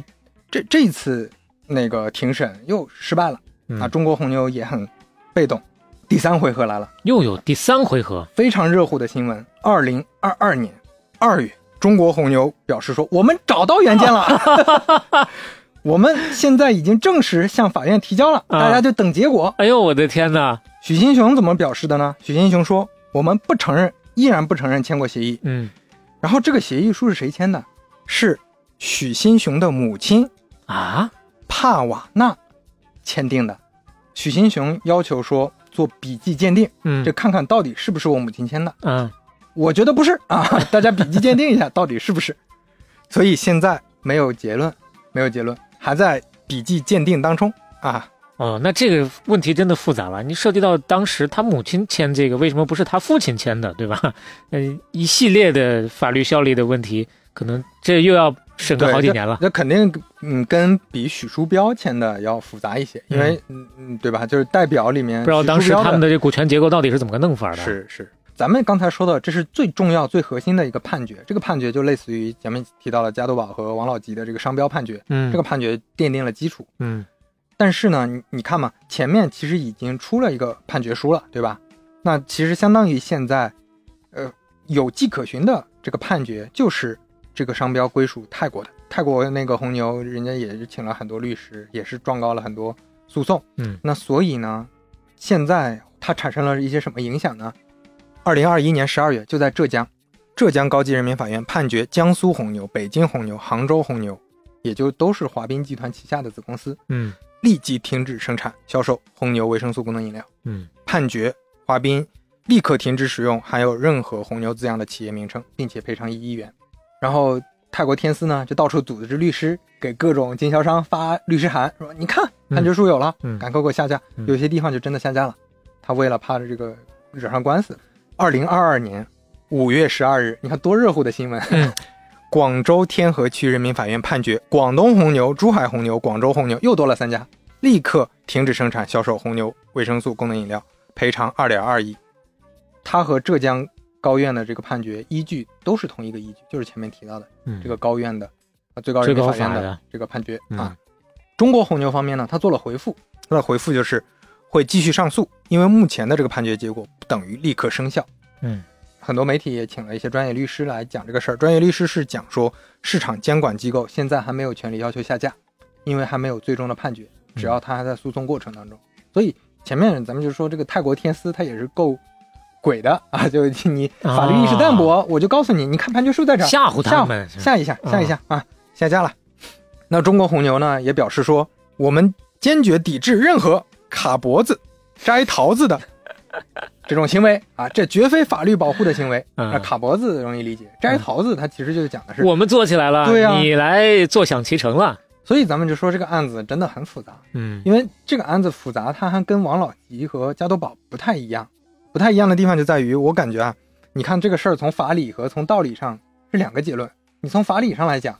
确实泰国天丝目前目前是占优势的，极大优势的嗯。嗯，但是你从道理上来讲，确实中国红牛，大家感情上应该都是同情中国红牛的。而且你从道理上，咱咱就不说民族感情啊，嗯咱们就真的说道理上，就是中国红牛把这个做起来。做起来的，当然，泰国天丝他也声称说，那这是我们红牛在国际上有声誉啊。但你你咱们回到前面 说，九四九五年嗯那几年，大谁陆知道人你哪怎么回事儿啊？对吧？嗯那那当时大陆人不知道欧美的这个品牌，你在国外是真的很火，嗯不熟悉的，嗯，所以真的是在中国把这个做起来，就是延彬，就是华彬集团。那但你说，嗯，当时就是只有一个授权二十年，这怎么办呢？但是这里面确实要提一个背景知识补充啊，就是在当年九五年他们签协议的时候，那个时候国家有一个规定， 这个规定就是中外合资公司只能二十哎呦啊，喂这个规定其实间接还限制了刚才说的这个问题。对如果那说我合资公司真的是能续到很久，那嗯再说啊。要谈法理的话，那对方肯定也会主张这个东西。那当时最多就二十，你怎么可能签出这个五十的呢？呃，对，所以那个五十这个协议是不是真的只能法是个律上能奏效？对这个也是得看法院怎么看。如果仅仅是个君子协议的话，那有书面的这些东西，当然这就涉及到司法的问题了。啊对这是我们司就法问题纯瞎讨论讨咱论。们不是特别熟，但是对但是这个如果真的有，并且证实是真的，可能会有一些转机。嗯，但是如果没有，那是没得谈，没确实戏没了得谈啊。。而且据一些专家，呃那、不知道这个专家专不专业，反正有一些专家说这个案子真的太复杂了，嗯影响面太广，嗯因素特别多，所以预计可能还要五六年才有个结论。 但是你要说这五六年啊，咱们前面说了，王老吉、加多宝这么一打，再加上中国红牛 这这个一样啊，一样的面临一样的境况，那嗯就是非常消耗的，是而且这个消耗过程当中，它还是处于一个不是那么占理的一个情况。嗯，而且没有出现跟前面加多宝、王老吉类似的情况，就是中国红牛，它目前至少我们没有看到它，比如说另立门户，销量领先的金罐能量饮 料改名 啊，嗯呃，什么皇马什他么玩意没儿的法改呀，都长一毛一样，我怎么 改呀？对哎吧？呀我没法改。所以从打法上来讲呢，目前啊，纯我个人的感情的感觉，觉得人家滑冰还是正统的这种那当然打法啊那当，然没走任何的邪没嗯没路。走邪路，没走对邪。哎，那我我我还特地去看了一看百度百科的一些注释和名词解释，嗯，红牛里面的内容基本上都是偏向于泰国天丝的，所以我我感觉这个可能也跟背后因为有这个判决书，那我的修改解释权可能也倾向于这边，我觉得有关系。就它这里面大部分的历史叙述都是在讲整个红牛的，而不是讲大陆红牛多厉害。哎，朱丹鹏老师认为， 朱丹鹏老师又说了。嗯，红牛金罐包装这个装潢权益成为知名商品包装装潢的背后，是中国红牛坚持长达二十多年的持续经营，以及由此带来的数以亿计中国消费者的认可。嗯，所以朱丹鹏老师还是同情中国红牛的。嗯而且咱们说这里面还确实还有一个复杂的地方，刚才没展开讲，这儿可以稍微提一下，就是商标和装潢还是两码事儿。哪怕说，OK，你中国红牛，你你有这个商标授权，装潢没有啊？这就要稍微科普一下，呃，外观专利很难被保护，就外观专利通常是防御性的，但是它非常难被保护，它跟那个哦技术专利不一样，技术专利你很容易验证，嗯但外观专利你真的说我就调了个色，嗯，我这个地方换一换这个组织形式，很难去界定。很难界定，嗯很，难界那定。就像加多宝的那个罐儿跟王浪吉还是几乎长得一个对啊样，。那你就说红牛，现在咱们聊说，刚才你为啥完全认不出来，完全发现不了，就是因为你看到皇冠有两头牛，基本上就有这感感觉了，它对少点东西多点东西，你可能也没什么意平常识。根本就意识不到啊，对最核心的就是这两个要因素要素，一个 logo，一个皇冠嘛，嗯对，所金以罐嘛，所以这那金罐儿现在已经这么火了，结果人人都能生产金罐 儿，那你这个事儿就有点扯啊。嗯，那咱们还是按惯例再更往上一层，我们看看整个市场，嗯，现在大概是什么情况？原来的这个市场啊，就是一超多强，或者叫一超多弱也可以，就是一超，这个是很稳的。中国红牛就是稳稳的在市场领先地位。然后呢，第二名，嗯，长期以来的第二名，东鹏特饮。嗯东盟特饮是零三年就成立了，零三年也是一个啊老厂长叫林木琴，他接手东鹏饮料公司，啊开始进行私有化的改制，一直做到一零年前后，产值从原来的一千多万提升到了两亿多，哎呦，你你非常人了家不自起己本来就是很厉害的，对，非常了不起。然后是在零九年的时候，林木琴才开始锁定说我要全力以赴去做功能饮料。嗯而且他找到两个非常重要的突破口，或者说叫关键决策点，跟嗯红牛做差异化。第一个差异化就是用 E PET 瓶、哎， PET E 塑料瓶，这点很重要，人家没上来就抄你的金罐儿，哎啊人对，家最开始自己的包装就是走自己的路线的 啊，它也有金罐儿，啊那看到很我就没有看到过，它有罐装也有 PET，但主要是 PET 嗯啊。而且这个 PET 塑料瓶我很喜欢用它，是为什么？它有防尘罩，它那个防对，它尘罩。上头就像一个杯哎子对倒扣过来一样的那样对，的，倒扣过来，你可以拔了杯子这么直接喝。嗯红牛不行，红牛你你是那个，一次必须给我干掉，对，嗯你不干掉放在那儿就容易溅出来，你当然是也能放，就没那么方便嘛。嗯对，这个真的很好。嗯，第二个就是，其实之前我记得哪一次聊你也提到过，便宜，它就是打一个下沉市场，嗯三块钱的价格带，这个比红牛当时便宜一半啊很多啊。嗯对，它就是主打下沉市场。那这样的话，一是我在用户的心智认知上，我就跟那个红牛的金罐区分开了，嗯，反而大家更有这个品牌认知了。那你说刻意模仿红牛呢？最后其实那不一定有什么好下场啊。是是是对， 第二个是这个 PET 瓶，它还降低了成本，铝罐其实是有成本的，更贵的是非常贵的嗯铝罐。那我塑料瓶呢？塑料瓶大家都在生产，也我其实是。找个代工厂就可以了。没听说哪个生产塑料瓶的在二级市场上还被人特地关注到。对，PET E 瓶成本一个 PET 瓶成本几分钱，嗯，一个铝罐一块钱，非常贵，就就是几十倍的差异。差别非常大。可以稍微提一下红牛为什么还是坚持使用铝罐，或者说碳酸饮料可口可乐啊、百事可乐为什么要使用铝罐？呃，这里面有几个原因，第一个是它的隔热、隔温效果和封闭性要好很多，所以它能保持口感，这对碳酸饮料来说特别重要，哎呦，它能保持口感啊那这个高级了，我真的意识不到。啊，你嗯，对你用你用那个塑料瓶的嗯和和易拉罐瓶的，确实感觉口感不太一样。你要是仔细喝的话，嗯，但是它主要是容易那个变质，也是一个问题，嗯容易变质可是问题。另外就是铝制材料呢，它不容易变形损坏，那包装能保持比较坚挺。另外还有一个也挺重要的，其实我之前也跟你聊过，比如说可口可乐、百事可乐，他们其实上游控制了铝的价格，对于嗯红牛来说也是类似，就他们把铝的供应链控制好了，这有什么好处呢？第一，能保证价格稳定，嗯就我不不受这个材料限制，嗯另外就是，甚至可以利用铝做期货，嗯，我可以提前，这便宜的时候我提前备着多一点儿，等等的。它不光是淘气保值的这个目的了。是，啊，这这是简单一提啊，嗯稍微绕绕开提了一下红牛为什么使用铝罐，嗯但是咱们就说东鹏特饮它的这个差异化的点，反正我不是龙头老大，我不是特别在意刚才说的这些点，嗯那我就能把自己的这个品牌做得比较好。那另外就是一九九八年达利啊，咱们之前提出了达嗯利推出了品牌乐虎。哎，他是 PET 和罐装都卖， 他他他什么都卖，什么姓氏都卖，就嗯干脆我都抽，卖的很便宜，也很下沉。啊哎，乐虎啊，前两天在高速的服务区还真看到过，跟红牛差不多摆在一块儿。我特意稍微看了一下价格，跟红牛卖的一样的价格，但是它那是 PET 瓶的，明显的比红牛容量大大不少。大不少，是大啊不少具体大多少我没看，但是绝对大。对，所以乐虎和东鹏特饮抢占下沉市场，这个跟拼多多抢淘宝不要的那个市场是类似的逻辑。嗯九九年的时候有一个品牌，这个品牌说实话，我我真的是查资料的时候才知道，嗯但是它的市占额非常高。这个公司叫中沃，这个品牌叫体质能量，中沃体质能量， 就我你你你有印象也吗？没有印象，没有印象我还以为再往下说要说到什么战马之类的呢。没有。对，嗯，一二年的时候，嗯娃哈哈也出了一款叫起立。起立还多少有点印象，有点印象啊嗯，一六年的时候，可口可乐推出了魔爪，我这个我是非常有印象，你可能没啥印象。一个绿色的罐子，有的是黑色的，啊，上面画着一个 M，像一个爪痕。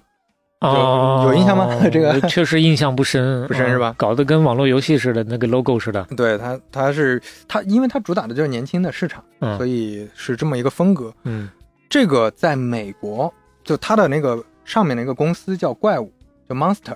啊。这个怪物牌的饮料，在二零零八年在美国就超越红牛了，啊就是功能饮料的第一。哦，然后，可口可乐买下了怪物，在二零一四年的时候，怪物饮料的市场份额是百分之四十二，可口可乐直接买下了。功能饮料的市场的市场份额百分之四十二。对，嗯然后可口可乐就拿着这个 Monster，嗯，在中国推出了魔爪，就开始啊它的卖中文名就叫魔爪。哦，这个当时我在一四年好像就喝过，当时是进口的。嗯当时我们在锤子科技要做发 布会，帮老罗准备准备那个 keynote，啊准备幻灯片儿，嗯让大家都熬夜不怎么睡觉，哦那怎么办呢？就靠这个，就感觉这个效果确实比红牛好。当哦时本来还以为是一个叫什么品牌的加持效果，人家美国品牌这可能比中国品牌好，后来发发现现因为呃它里面的添加的东西确实多，用料更狠一些咖啡因对对，用料更狠，就是中国的，咱们前面最早说了嘛，嗯就是那个呃食食品那边卫生部那边当时的要求卡的比较严，所以那边加的更猛，确实更猛 啊。那根据二零二零年有一个数据啊，是国金证券做的一个数据，除了红牛，第二、第三、第四名分别是哪几名呢？东鹏特饮嗯百分之十五点四，嗯，体质能量百分之九点二，乐虎百分之六，红牛是占百分之五十二啊。啊，体质能量这个我体制能量我到我底长啥样？看一眼好吗？就我甚至搜资料都搜不到太多关于他的资料，它渠道到底打到哪里去了？东西卖到哪里去了？你就说它的这个体质能量的这个瓶装和罐装跟其他的功能饮料没什么区别。嗯，你要是真把这个 logo 盖住，你我估计乐虎啊什么那个东鹏特饮啊，大家也分不清楚。嗯，就我感觉这个包装，你你不能说完全没印象吧？可能见过，但是就觉得这是我所见过类似包装当中最下沉的了。所以这个功能饮料的市场，嗯，虽然说红牛这几年消耗比较大，嗯嗯，确实是在一个下滑，但是还是稳居市场第一啊。这儿简单提一段啊，是也是搜资料的时候发现的一个事情是，咱们前面还提到了一些维生素饮料，脉动，嗯，啊，像尖叫、嗯浸泡激活这些，也算功能饮料的一个品类嘛。它呃不叫功能饮料，它嗯就叫果味儿维生素饮料，哦就也是嗯跟健康这个概念相关的一个概念。官方一点的叫法，饮料啊嗯，对，但是后来你会发现这些年卖的少了，而且它一直，嗯，就除了咱们说从零三年后面那几年有一个比较高的一个销售额之嗯外，一直是没有太做起来，嗯，跟这些年饮料品类丰富多样很有关系。有关系，另外就是跟它自己的定位有点模糊也有关系。就你看它的定位，还是运动后喝嘛？那你就喝直接喝功能饮料，为什么要喝果味儿的维生素饮料？你要真喝果味儿的话，它又干不过那些现在的果茶。嗯还有果味儿的一些各种各样其他的一些饮料，嗯，因为它当时主打的几个点都很模糊。你要补充维生素，很健康；你喝了之后提神儿，嗯你有果味儿好喝。这几个每一个都有自己很强大的竞争对手，啊，它不是那么集中去打啊。但是我自己还是挺喜欢喝脉动的。是这么想想，这些年我觉得渠道也有影响，有很多地方买不到啊。嗯，因为前两天刚喝了，所以说对他的感情稍微的这几天稍微加深那么一点儿， 嗯觉得脉动好像还可以。嗯，好，咱们接下来又要说一个很有意思的事儿，就刚才说的这些玩家嗯是跟红牛可能有竞争或者潜在竞争关系的。嗯还有一个小玩家也入局了。啊，二零一八年，奥地利红牛登陆大陆，二零一八年哎，打到这边来的，他也来了啊啊！他一看，这这热热闹闹，你们泰国红牛、中国红牛在打，我奥地利红牛也来也来掺和哎插一脚掺和啊啊！，本来你们就在这个什么打官司嘛，而且咱们前面提到了一个很重要的点啊，嗯就是这个这个商标现在也是比较模糊的，而且他们是许家两兄弟嘛，嗯那我完全可以进来坐一坐。但是他确实人家比较地道，人家不是说我来了我就直接山寨一个金挂，嗯人家用的还是欧美典型的奥地利红牛包装，所以这也是为什么我们会在有些地方见到这个包装，嗯蓝瓶、蓝瓶的，蓝瓶银色和蓝色交界的这种，啊这这个之知前道大抵有印象，知道他是外来的和尚，但你一说一八年，我就感觉呃，比我的印象要稍微晚一些，是吧嗯可能是最近几年才能看到。我见到他的第一印象是什么呢？他呢更狠一点，也就是说，就像刚刚说的那个魔爪一啊样，劲儿更大啊。劲儿更大一些，稍微的更贵那么一点，提神效果更好一些，这是留给我的印象。哎，咱们聊完前面的历史，其实就知道这个奥地利红牛背后的故事了，嗯就为什么它更能提神，嗯以及为什么它这几年开始登陆大陆了。嗯奥地利红牛这几年的手笔也不小，一九年的时候他就签约了谷爱凌。哎哦，一九年就签一九了，年就签了谷爱凌，二一年的时候还找到了百威。他当然也知道说我的经销网络不太行，嗯我直接找百威中国合作。嗯，百威中国是他内地的独家代理商，哦，就有点像康师傅跟呃，百事可百乐事的那个对关系哎嗯所以咱们现在就这就解答了我一个问题啊，就我自己一直很困惑的一个问题：怎么那么多红牛？而且咱们今天知道金罐还有好几种，就知道嗯就更复杂了。所以现在市面上，咱们总结一下，一共有哪些红牛啊？一个中国红牛，金罐的，记住名字啊，红牛维生素功能饮料。哎，大家如果听到这儿已经有感情的话，到时候要冲着那个啊金罐下头那一圈蓝字儿里头，呃蓝底儿白字儿里头去找。 那我觉得不要老提感情，就是就是， 应该是你想要童年的味道 啊，哎呀，就要喝这个。煎还是你们煎 呀？对，我觉得民族感情这个还好，就是嗯，确实你不知不觉就喝到说，哎，红牛怎么变味儿了？感情，咱说感情，咱不一定是民族感情，啊，对吧？嗯对啊，对对对对，饮料的感情，对吧？泰国红牛嗯有两款，一款是金罐的红牛安奈吉饮料，嗯一款是金罐的红牛维生素风味饮料。啊，大家注意这个字眼啊，这个 energy 这个呢，肯定你好分辨，嗯嗯，关键就是“风味”这两个字对是属于泰国的，你得记住。对，维生素风味，一个是维生素功能，那是中国红牛的，嗯，还有一个就是奥地利的蓝罐红牛。目前奥地利的都是蓝罐的啊，对，现在市面上就是这么一些款式。大几种啊。对于功能饮料来说，现在也面临一个挺大的问题，其实还是同质化竞争很激烈。嗯咱们就说前面提到的，为什么这种体质能量，对吧？乐虎这些能做起来，也是因为它虽然有这个所谓的品牌忠诚度，但是功效上，既然它是功能饮料，大家就觉得有同样的功效就还好。你真说有特别强的说品牌感情的，现在越来越少，嗯，这是红牛面临的一个问题。从另外一个角度说呢，这个市场又越来越红火，又越来越红火，这个跟我想象也不一样。我本来可能觉得现在大家不太需要这个，实际上更需要了。更需要了。更需要了。朱丹鹏老师说，就邓鹏老师又出现了，又又又又又出现了。很重要，很 重要。嗯，从整体宏观消费环境来看，中国的功能饮料市场容容量呈现逐年增大的趋势。随着零零后新生代步入主流消费群的队伍，他们的一些生活娱乐方式决定了对功能饮料的需求会增加。比如，他们喜欢玩手游，嗯，对电子产品的时间越来越多，嗯喜欢熬夜，热衷于挑战各种运动。嗯你这么一想，好像真挺合理。你说前面极限运动等等的，咱们这一代人接触的就只是有一点儿，相对少一些。但是后面的就会更多了。对咱们还是有接触的，但上一代人是完全不了解的，甚至嗯对吧？这包括熬夜啊、加班啊等等。另外就是零二年疫情，它也带来了一个变化，就是大家对健康会更关注了，以及说这些年因为这个经济形势， 对吧？大家变得更卷了啊，这也是有一个影响。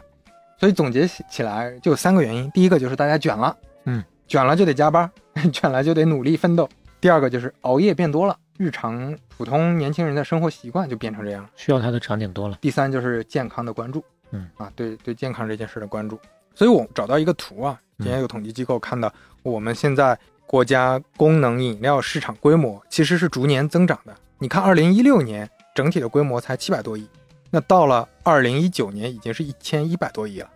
然后二零二一年差不多能到一千三百多亿，预计二零二二年能到接近一千五百亿。整个市场在涨，所以说更多的后来者感觉机会是越来越多。毕竟我们刚刚说到，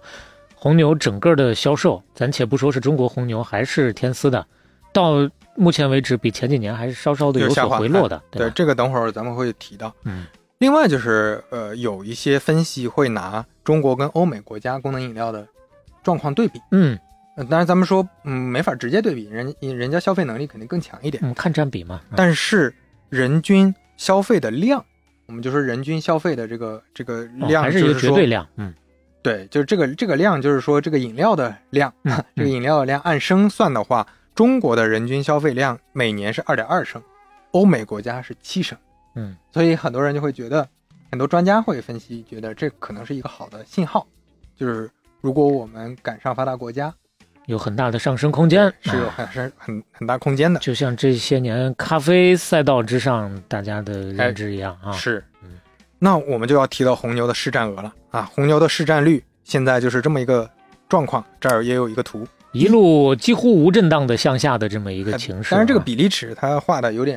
陡啊有，点斜啊，实际上是从哦，一六年的百分之五十六降到了二二一年的二二年，这是个预计，啊，二一年是差不多是百分之五十左五右。十，嗯，所以其实降了六个点，嗯但是也是一路下滑。在每它年的都在市降占来说，差不多降了百分之十左右啊。是，嗯。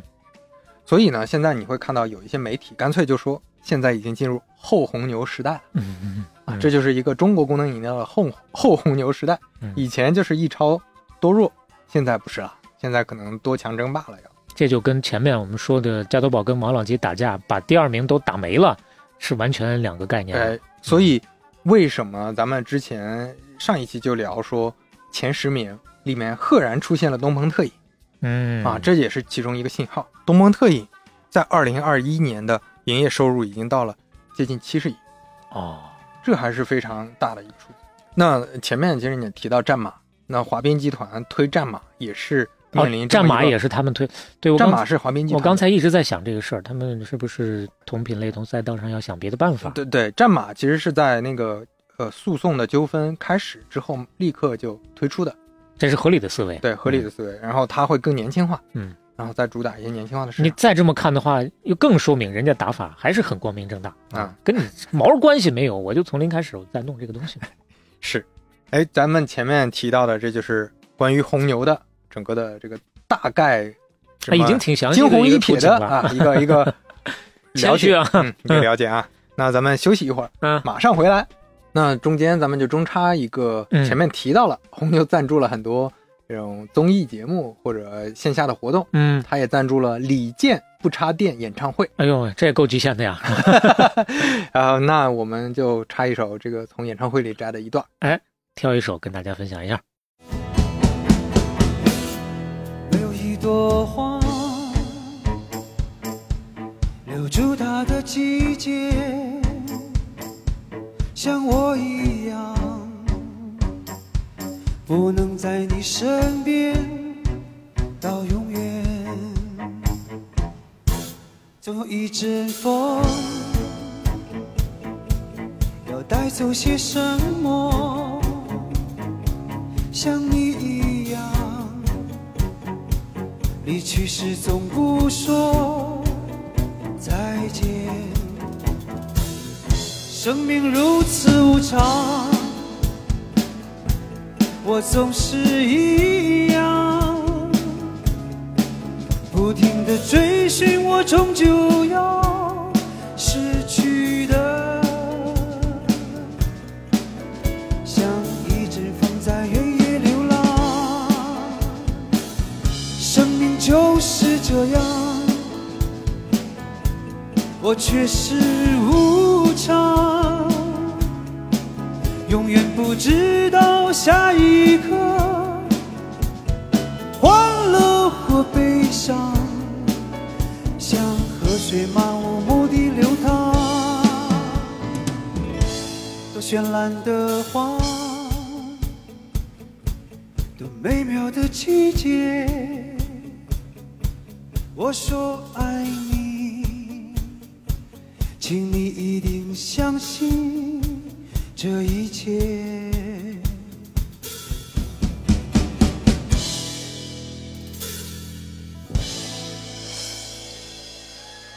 咱们前面提到的是一个山东老乡，嗯，接下来提到的还是一个山东老乡哎，啊，严彬是山东莱州人，这次提到的是山东淄博人，哎呦，这是纯老乡了啊，纯老乡，嗯纯纯的老乡，山东淄博沂源县。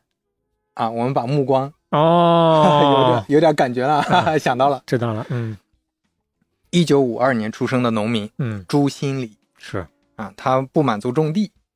想着说我要学点新手艺嗯啊。这其实咱们之前的故事都是来源于说一个啊不安分的农民想搞点事情。那当时呢，他成为了整个沂源县，可是整个沂源县第一个开解放牌卡车的司机。哎，他成为了一个卡车司机，而啊且带着车队做生意，赚钱一年赚了五万，这就成了正儿八经的万元户了。当时是啥时候？一九八七年，五二年生人，八七年三十五岁啊。，对，这其实年纪也不小了。嗯，然后当时呢，因为这件事儿呢，他得到了很多人的欣赏和信任，而且挂职了村委会主任。嗯，那咱们还是能找到一份当年的简报啊，一九八七年八月，当时特地给他写了一个新闻人物、一个共产党员的胸怀这么一篇文章。哎呦喂 哦这里面讲的就是他通过开汽车跑运输，成为了一个万元户，带着大家啊共同致富这么一个故事。然后这个朱新礼呢，就做村官的这三年里啊，嗯还一直做生意。他做了什么生意呢？也是各种各样的都做，据说有二十七家村办企业，啥都干。哇这塞，村里能能做的事儿都做一遍，什嗯么橡胶、面粉、皮鞋、皮毛、砖瓦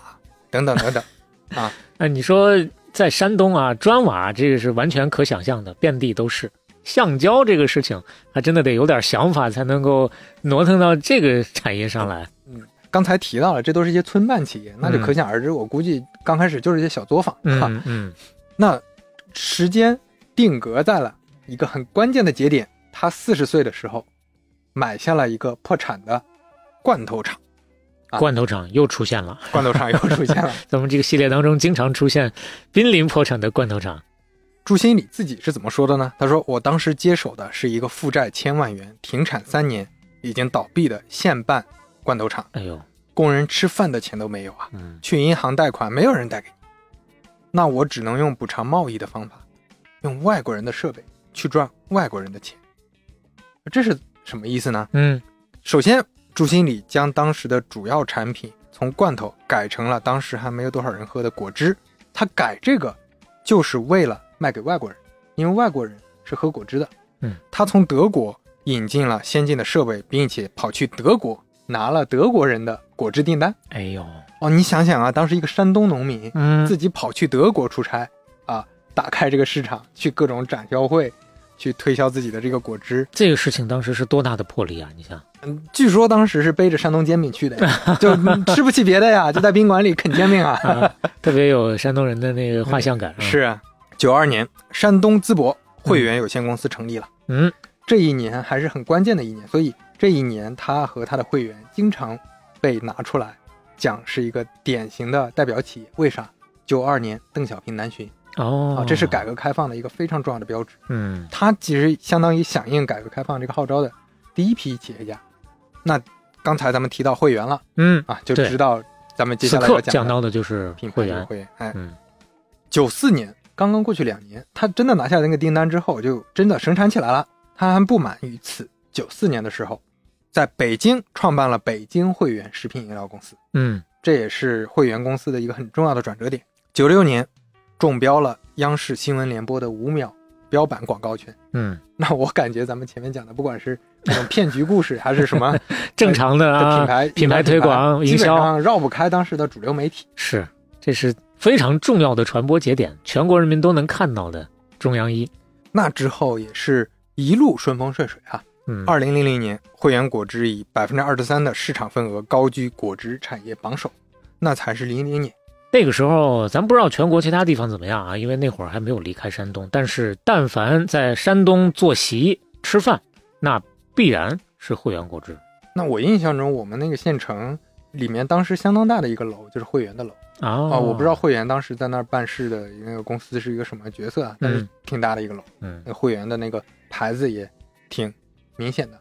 在零零年的时候，汇源就十二亿的销售额了。然后接下来呢，汇源就走上了连续十年果汁第一的稳稳的这个啊飞黄腾达之路。呃，连续十年，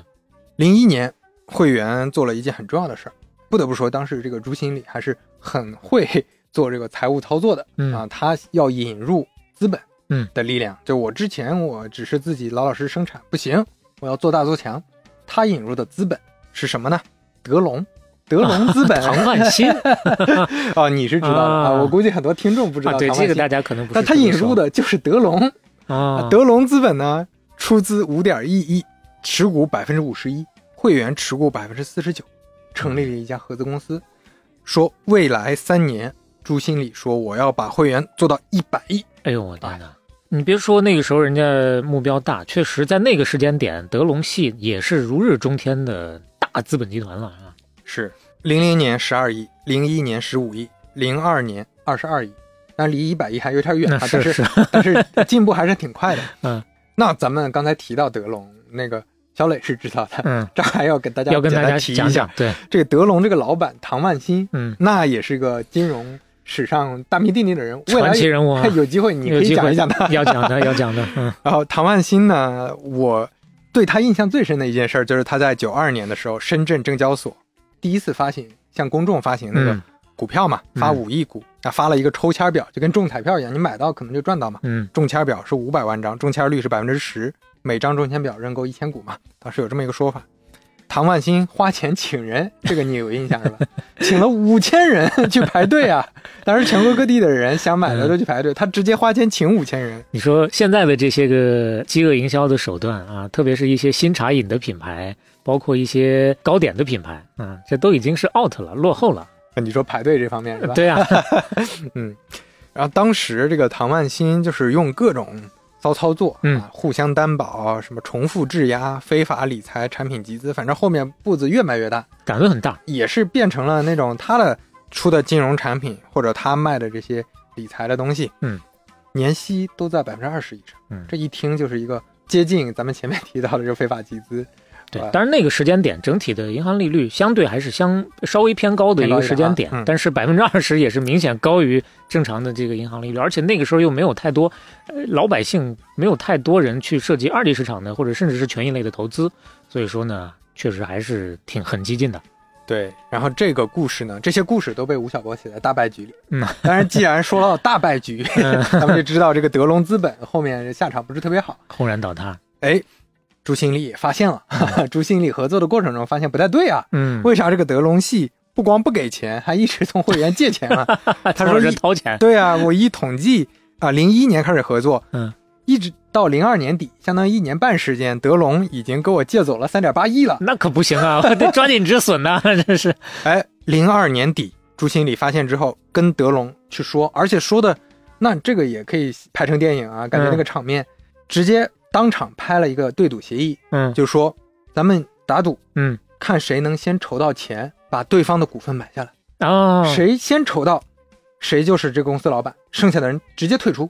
直接出局，啊，这也很有影视剧情节对啊的那个意思，非常狠，谁能收购对方的这个股份，谁就拿这个钱。时间一星期，七天搞定啊！朱新礼当时找到了跟他关系非常好的北京顺义政府，哦。政府第二天给他打了钱，就你就说啊，这 个我先我先做好准备了，我再跟你定规则，感觉是这个意思。对啊而且你不得不说，他当时可能在这些合作伙伴的信誉度啊是非常高的，嗯嗯大家非常认可他。那我们山东人是吧？啊，咱们山东人是吧？这那确实也有这个品质， 是吧？那你话不能说太早，后边儿 还不一定怎么着呢啊， 话不能说太满了啊、嗯所以第二天到账之后啊，真的就把德隆系那些股份全买回来了。嗯，刚才咱们就提到了德隆系进了大败局，那是因为零五年它的资金链就断裂了。嗯，会员是一点儿都没有受到影响，那这简直就是也是商业史上像奇迹了。对，接下来呢还做了很多重要的操作。嗯，比如说零五年三月，朱新礼把会员百分之五的股权卖给了统一集团。这个咱们在讲统一的时候简单有提提过到过，嗯啊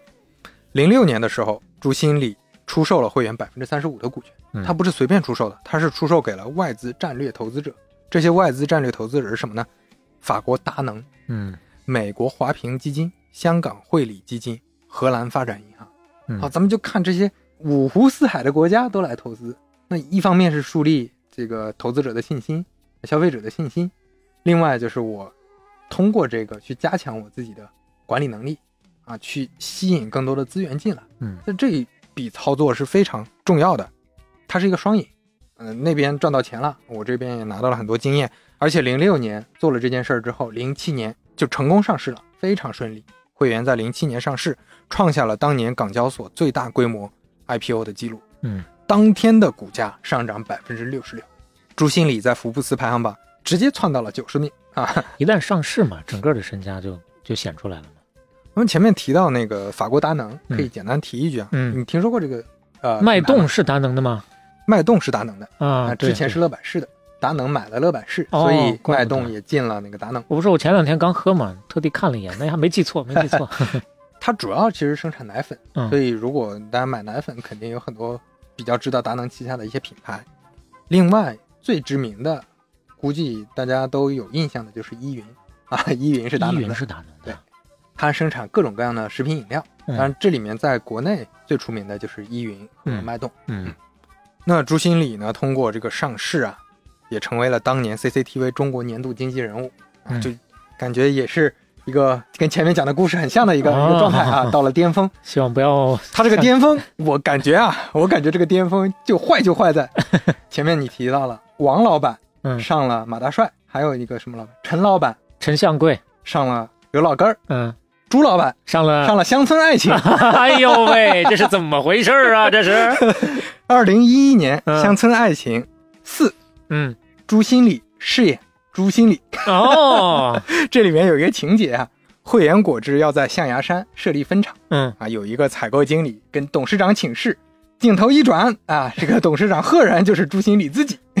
自己出演，那肯定也投钱了。按照这个思路来看的话，对，只有一分钟。嗯，嗯他不是像前面提到的，尤其像陈老板那个都是核心人物了嗯，他不是这么一个角色。但是咱们也就是说，当时他这个声望强大到说这个事儿一出，到处新闻都在说哇，最强客串啊，嗯最牛客串嗯啊，都在说这汇源果汁老板去了，嗯，这种。当时汇源的这个 slogan，我估计现在很多朋友啊，我觉得哪怕九零后，嗯，可能都会有印象的，喝汇源果汁，走健康之路，是汇源果汁啊，对，特别是最后那个回源果汁， 对啊、还有什么什么有会员才叫过年啊？当时也是主打一个过年的概这个念。可能稍微场景感差一点，对那个前面那九个是很对，前面那个九九年的这个广告，大家可以听就一下好比啊是啊啊，来， 一口都汇源，汇源果汁味道鲜，虽然果汁营养好，天天喝来身体健，喝汇源果汁。走健康之路。汇源果汁。哎，有点追忆童年的意思啊。是好了啊，咱们刚才说的这个向上已经到向上的巅峰了， 哎这个曲线，咱们接下来要讲向下的曲要线掉。头了。哎，我先问一下，你嗯作为一个家乡企业、家乡品牌，嗯，对会员最近的印象是什么？如果有人问你说会员现在怎么样了，你你抽象的回答，你觉得是什么样 的，好像完犊子了，感觉是， 对吧？ 对，这基本上大家提到会员，现在印象就是你去百度上一搜会员，后面跟的关键词是什么？倒闭、嗯破，产，嗯会员还有吗？嗯，那这个就是现在咱们说从结果看，会员是已经到了一个谷底了。这个谷底，等会儿咱们再量化的去讲嗯怎么谷底。从巅峰到谷底这一路到底是怎么走的呢？但是这个曲线的这个转折点嗯，跟一家公司有关，这家公司叫大魔做王又出现了，啊，可可口可乐，又出现了。哎，嗯，但是这个故事跟之前讲的故事截然不同，咱们听了就知道了。也就是说，这里面先猜一下，可口可乐并没有特别负面的一个角色的扮演。哎，嗯没错，你就很很难讲清楚是负面还是正面。但是这个故事，咱们完全可以结合中国饮料故事的第二期一块对比来看，嗯，我估计能出现很多的啊思考啊。这个这个本来是我想放到后面上价值用的，忍不住要提到前面来忍不了住提一下了啊啊，那么我们就要讲到零八年、嗯零九年，这是一个很重要的转折点。零八年八月八号，奥运会举办，是汇源果汁是奥运会的赞助商。嗯，朱新礼呢参加了开幕式，参加开幕式的过程中有全球各种名流，这个名流里面就包括可口可乐的董事长，然后朱新礼就认识了董事长，接下来他们一拍即合，觉得哎可以搞搞合作。零八年九月，你看八月八号刚第一次见面啊，嗯，九月，可口可乐宣布准备以二十四亿元收购香港上市公司汇源果汁，哎呦喂，二十四亿美元。哎呦喂，汇源果汁当时的市值六十亿港币，你嗯换算下来才四五十亿人民币，嗯，四五十亿人民币和二十四亿美元，这根本就相当于以很多倍的价格四倍直接收购啊！嗯，这个价格是非常非常划算的啊，是非常非常有诚意的这么一个价格。如果成功，这就是可口可乐在中国最大的一笔收购了。嗯可口可乐的目标呢，就是当时它也有拓展新业务的需求，它想搞果汁，因为当时碳酸饮料感觉搞到头了 啊，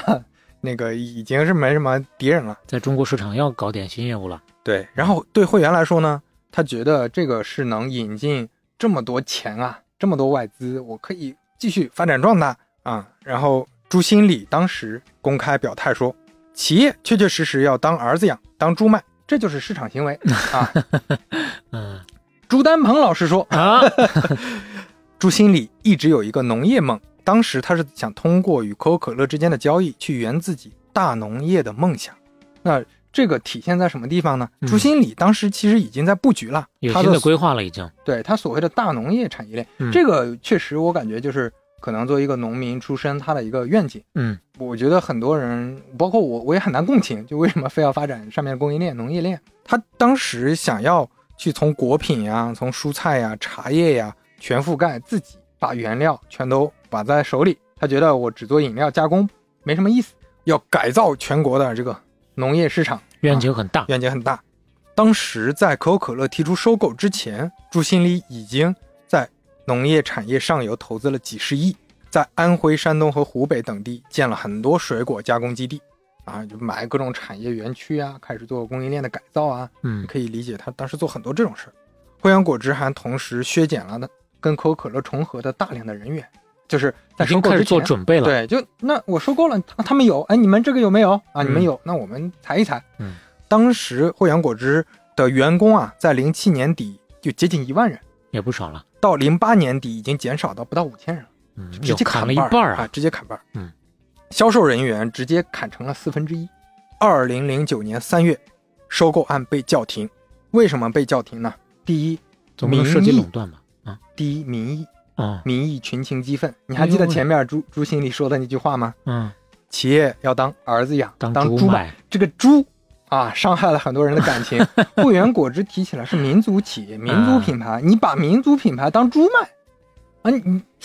你这是什么意思啊哎？呦喂，再加上那几年是什么时时代？你要想想，那是民族感情最高涨的一个时期，嗯零八年奥运会，嗯，同时还是改革开放三十年。哎呦我天那一年还发生了一件事，汶川地震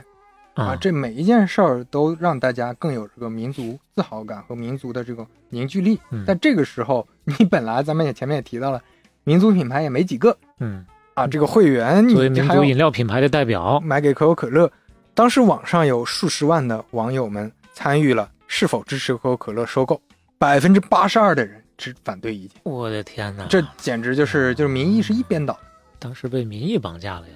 另外，第二个原因嗯其实就是你说到的原因。二零零八年八月一日，中华人民共和国反垄断法宣布执行，嗯，但是它实行之后，一直到零九年三月十八日，商务部才正式执行第一个案子，就禁止收购的，也就是可口可乐收购会员案。哦，这是反垄断法在中国的第一次实行，这是标志性的事件了，也要写入历史了。首个案例。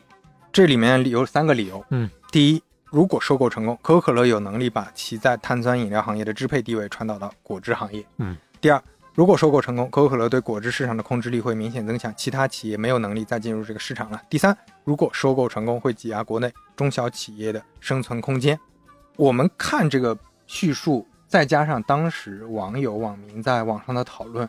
非常容易让大家联想到哈中国饮料故事二里提到的嗯两乐水淹七军的故事，是，简直就是一一模一样的一个在讲的一个背景。哎，如果你没有听过《中国饮料故事二》的系列的话，可以回过头去啊，看看半拿铁前面的那个那一期，当时也是大家听完之后觉得特别唏嘘的一个事情。那你要是站在这个角度来讲的话，从反垄断法的角度，感情上似乎更能接受一些。是，嗯，那你要说会员真的去可口可乐了，这个民族品牌会不会就被雪藏嗯啊？未来会怎么样？就说不定真的是当年那个碳酸饮料的这个结局下场，嗯，也完全有可能。有前面那个背景，也更容易理解当时为什么群情激愤，就你怎么又把它搞成这样啊？但是这件事儿，我们说可以接受，我们说群情激愤，我们说不管你从法理上来说怎么样，对朱心理来说一定不是个好消息、哎啊。呀，那要气死了，人要难受死了。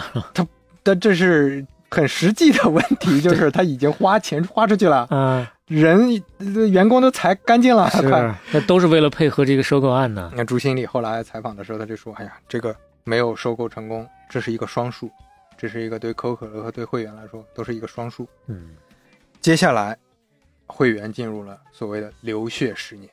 啊，这是媒体称为流失血十年，我我我把它叫为流血十年 啊，流血十淌年血的十年，淌血的十年，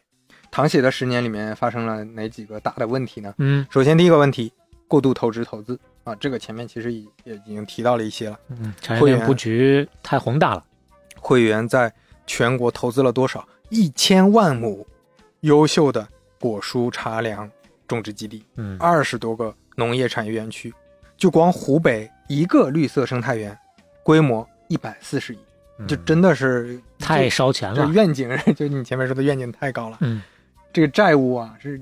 越滚越高，就就是跟雪球一样，非常夸张。零九年，中国果汁销量增长了接近百分之十，会员果汁增长了多少？百分之一。嗯，它没有跟上了已经。嗯，从一一年到一六年，会员果汁连续六年的扣非净利润都是负的啊，从一一年负二，一二年负三，接下去是负四点八、负五点七、负五点五、负二，反正从来就没回正过。到二零一七年底，汇源果汁的总负债高达一百一十四亿啊！这个公司已经是积重难返的感觉了。杠杆率有点高了。这是从投资来说。第二个问题，管理问题。嗯啊，你前面提到了啊山东农民出身的啊，可能比较朴实。这朴实背后还有一些别的问题嗯，比如说他邀请的这些高管都待不住。一三年的时候，朱新礼邀请来了李锦记的高管苏银福，这个苏银福还是非常知名的一个高管。那找都是职业经理人呗。一年之后，他就离开了啊嗯。一八、年的时候，中粮集团中粮基金的 CEO 吴小鹏嗯空降是汇源的行政总裁，负责日常运营工作。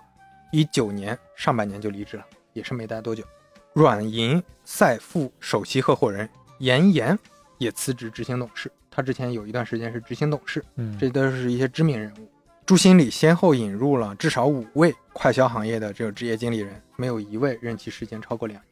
还是水土不服啊。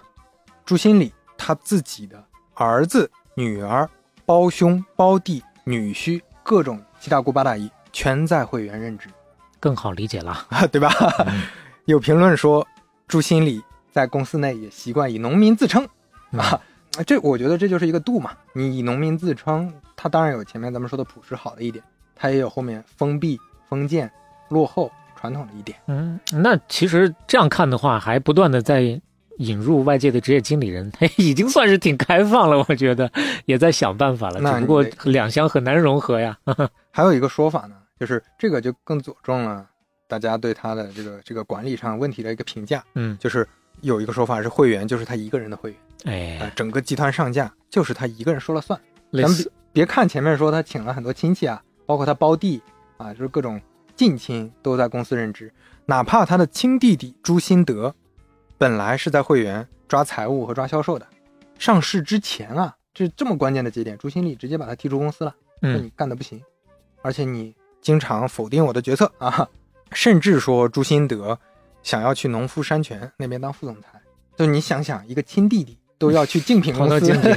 当副总裁了，这嗯个都有这个念头，当然后来没去成啊，嗯但是可能可以说他们之间关系真闹得可能就非常不愉快。嗯，主意很强嘛，能感受得出来。然后还有一个叫陆长青，他是一直在帮着朱新礼做资本运作的，因为这里面肯定需要大量的资本运作、融资嗯啊、收购等等，包括前面咱们说完整参与跟德隆资本嗯，进行财务运作的这个人，这他是那啊确实是元老了哈，统一他的之间的这个收购股份的这些，也也是都是他操他作来的，操盘的。这么重要的一个角色，一个高管，嗯，会员上市第三天被他被朱新礼干掉离职，而且被干掉的原因是朱新礼在会议上大怒，嗯功高 震主，直接用了这个词儿。还有一位是可口可乐挖来的一个高管，主管销售和营销的副总裁陈志强，因为在某个会议上提了一下，说：“哎呀，你这个女儿朱胜琴啊嗯，她跟广告公司的合作当中吃过回扣啊。嗯”就提了这么一三个月后离职。嗯，还等了三个月呢，这 是还给喘了口气儿呢。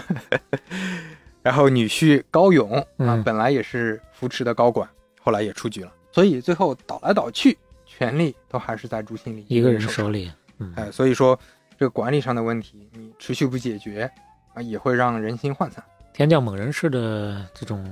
对于公司有强把控力的创始人，基本上就决定了公司的天花板嘛。呃，咱们就说打天下和守天下还是两个技能树嘛，嗯，对吧？第三个问题，财务操作也操作了很多，但是不像以前带来了优势，反而很多带来了麻烦。比如，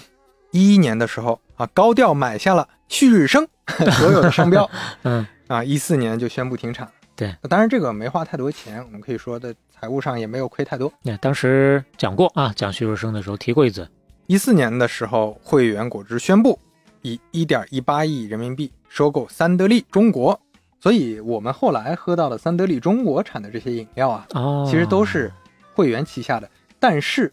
啊，但是我们最近现在喝到的比较火的三得利乌龙茶，又不一样了。不是，这个我们就要说到二零二零年三月的时候啊，有一个判决书，这个判决书叫《北京汇源、上海汇饮等公司与汇源三得利上海饮料有限公司侵害商标权纠纷二审民事判决书》啊，啊。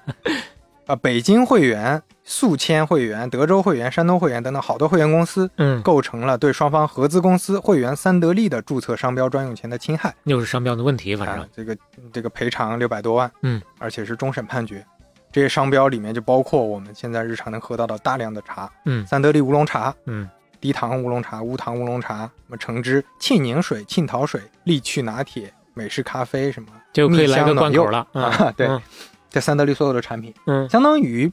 其实汇源果汁虽然收购了，当时是说的是收购的这个名义，但实际上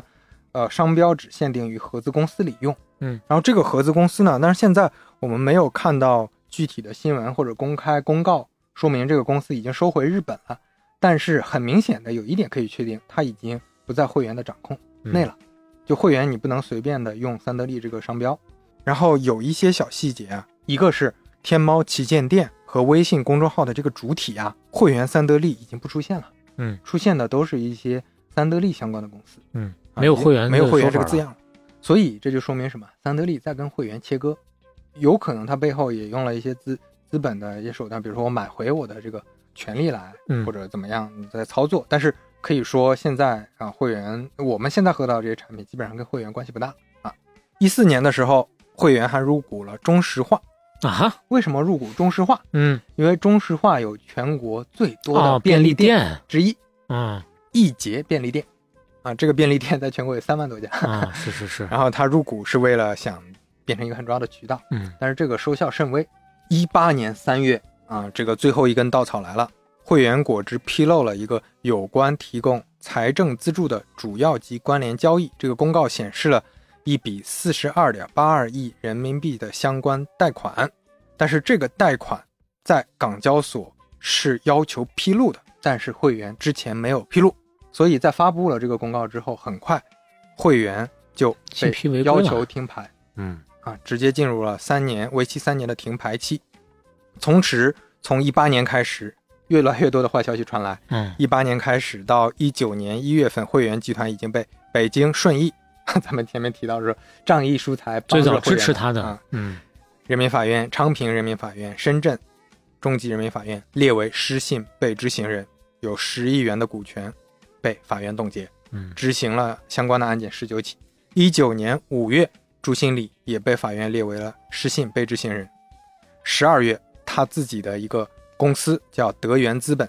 四十一亿元资产被查封、扣押、冻结。呃，一九年四月份，当时传来了一个稍微好点的消息，就是嗯朱新礼又做了一次操作、啊嗯，就看看能不能再救一把。这次的消息呢是汇源果汁与天地一号成立合资公司，天地一号以现金的方式向合资公司注资三十六亿人民币，占股百分之六十，汇源出二十四亿人民币，包括这个商标占股百分之四十。天地一号感觉也很记得它是卖啥的吗？嗯卖苹果醋，它的主要苹产果品醋是啊三三零苹果醋和六五零苹果醋。 然后这个天地一号的创始人、董事长陈生，他跟媒体表示，天地一号跟汇源合作是中国果醋巨头与中国果汁巨头之间优势互补的强强联手。嗯啊，说的还是很好听的啊，他虽然说强强联手啊，但是我们看当年的这个数据啊，嗯一六年到一八年，天地一号这个业绩啊，嗯分别是十四亿、十七亿和二十一亿。一六年汇源果汁的业绩是接近六十亿， 这根本不是一个量级的。嗯所以当时媒体称这次收购啊、这次合资合作叫“蛇吞象”啊。然后天地一号这个创始人陈生说的这个强强联手，四月二十六日开始，七月十六日结束。汇源果汁发布公告，宣布与天地一号的合作终止。啊，咱也不知道发生了什么，但是肯定不愉快， 这么嗯很快就结、结束了。三个月啊，比高管待的时间还短，然后对于整个会员的这个品牌的发展史上来说，我认为可能是这一近十几年最重要的一个事件终于出现了。哦二零二零年二月十三日，汇源果汁发布公告，创始人朱新礼辞任公司董事会主席，哎呦，，朱新礼女儿前面说拿回扣的朱胜琴 嗯，辞任执行董事。嗯啊，本来其实是想传给他女儿的、啊嗯，公司的大权。朱丹鹏老师说。嗯这一个动作为新的战略投资者铺平道路，也为未来会员总向健康良性发展提供了一个健康支撑。嗯啊，反当正然说话也不太留情面啊，反正是 就挺没留情面的，说白话就是，哎呀，快走 吧，走了会员估计就能好。 这件事儿从二零年到二一年，一直有很多人在讨论啊，就说朱新礼代表的这个是农民企业家的狭隘性啊，等等，农民企业家他有他的自己的局限性，包括你前面也说天花板等等。嗯，但这个事儿呢，我觉得它本身就很复杂。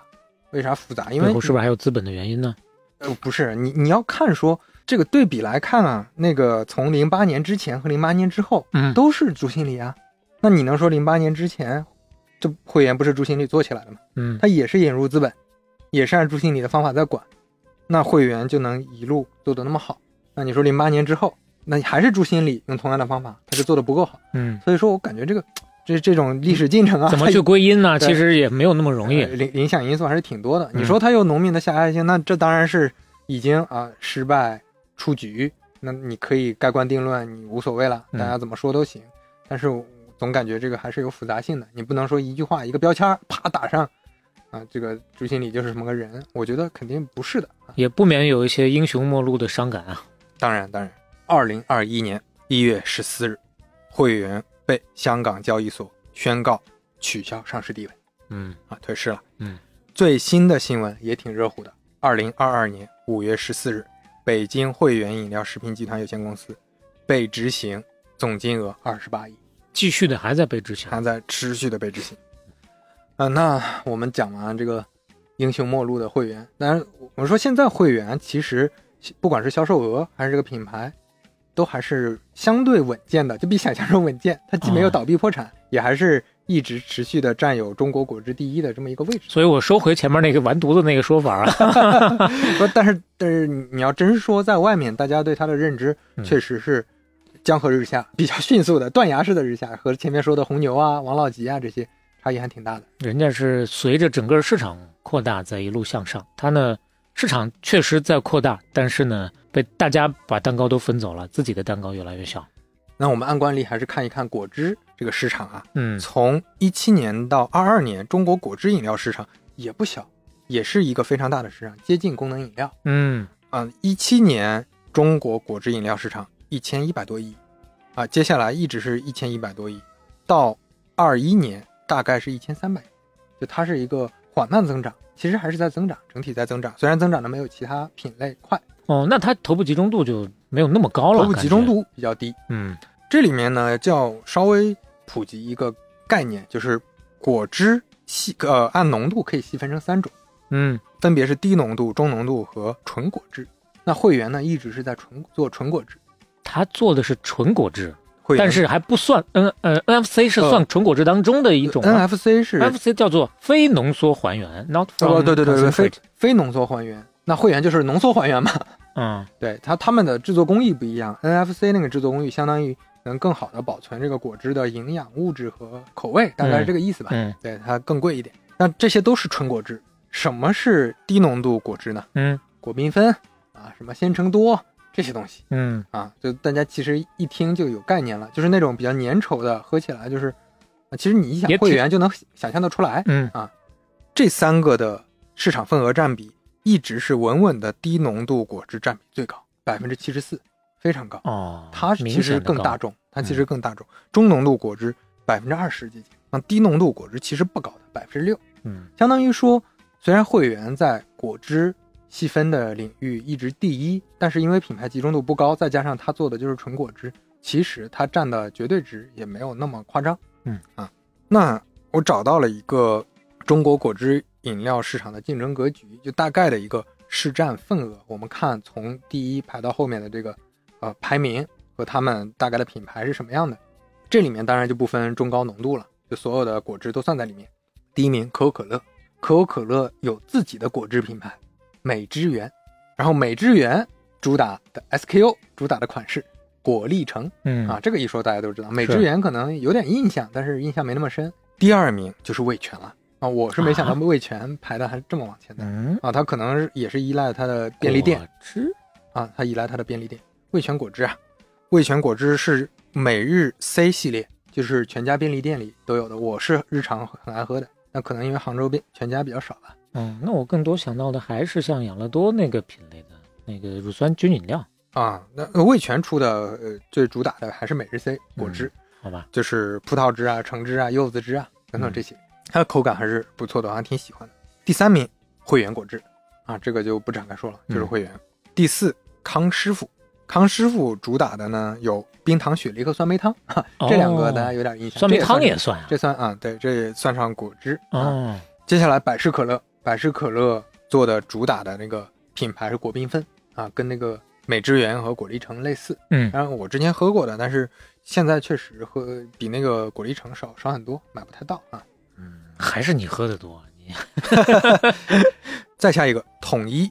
统一有什么呢？鲜橙多，这个前面也提到了，嗯冰糖雪梨它也有，金桔柠檬等等也是类似的这些饮料。嗯啊，再接下来农夫山泉、嗯啊，农夫山泉出的是农夫果园、啊，水溶 C 一百，水溶 C 一百最近还是挺多的，市场水间的，龙 C 是农夫山泉的，对啊，还有十七点五度橙汁，这个没听过，这个我也好像没没怎么见过，嗯还有就是 NFC 果汁系列。嗯基本上前面这些啊，我我们其实已经说了七个品牌了，这七个品牌，C R 七有多少其实不少了，啊有七十二了，百分之啊？百分之七十二，其实还是有集中度的，只不过嗯没有这么碳酸饮料这么高嗯啊。剩下的其他的所有饮料加起来百分之二十八，大概是这么一个市场格局。嗯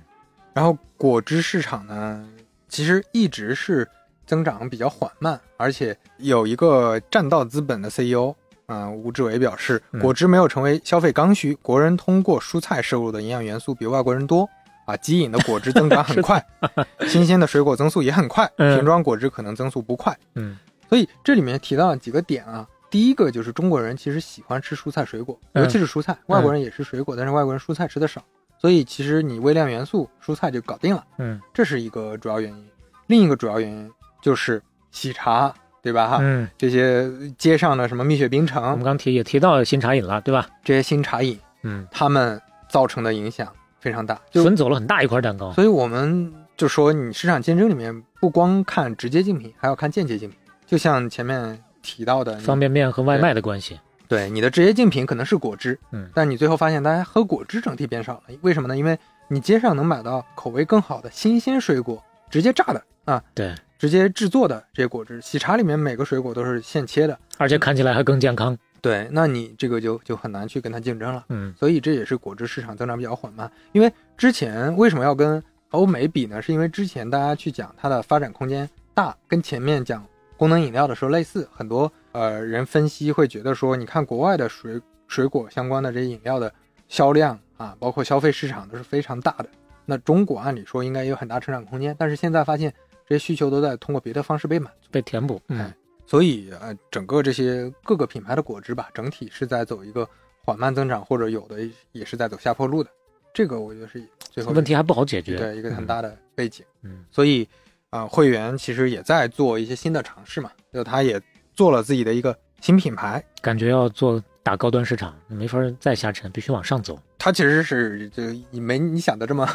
按人群分，他想的就是我要去打低浓度的果汁市场啊。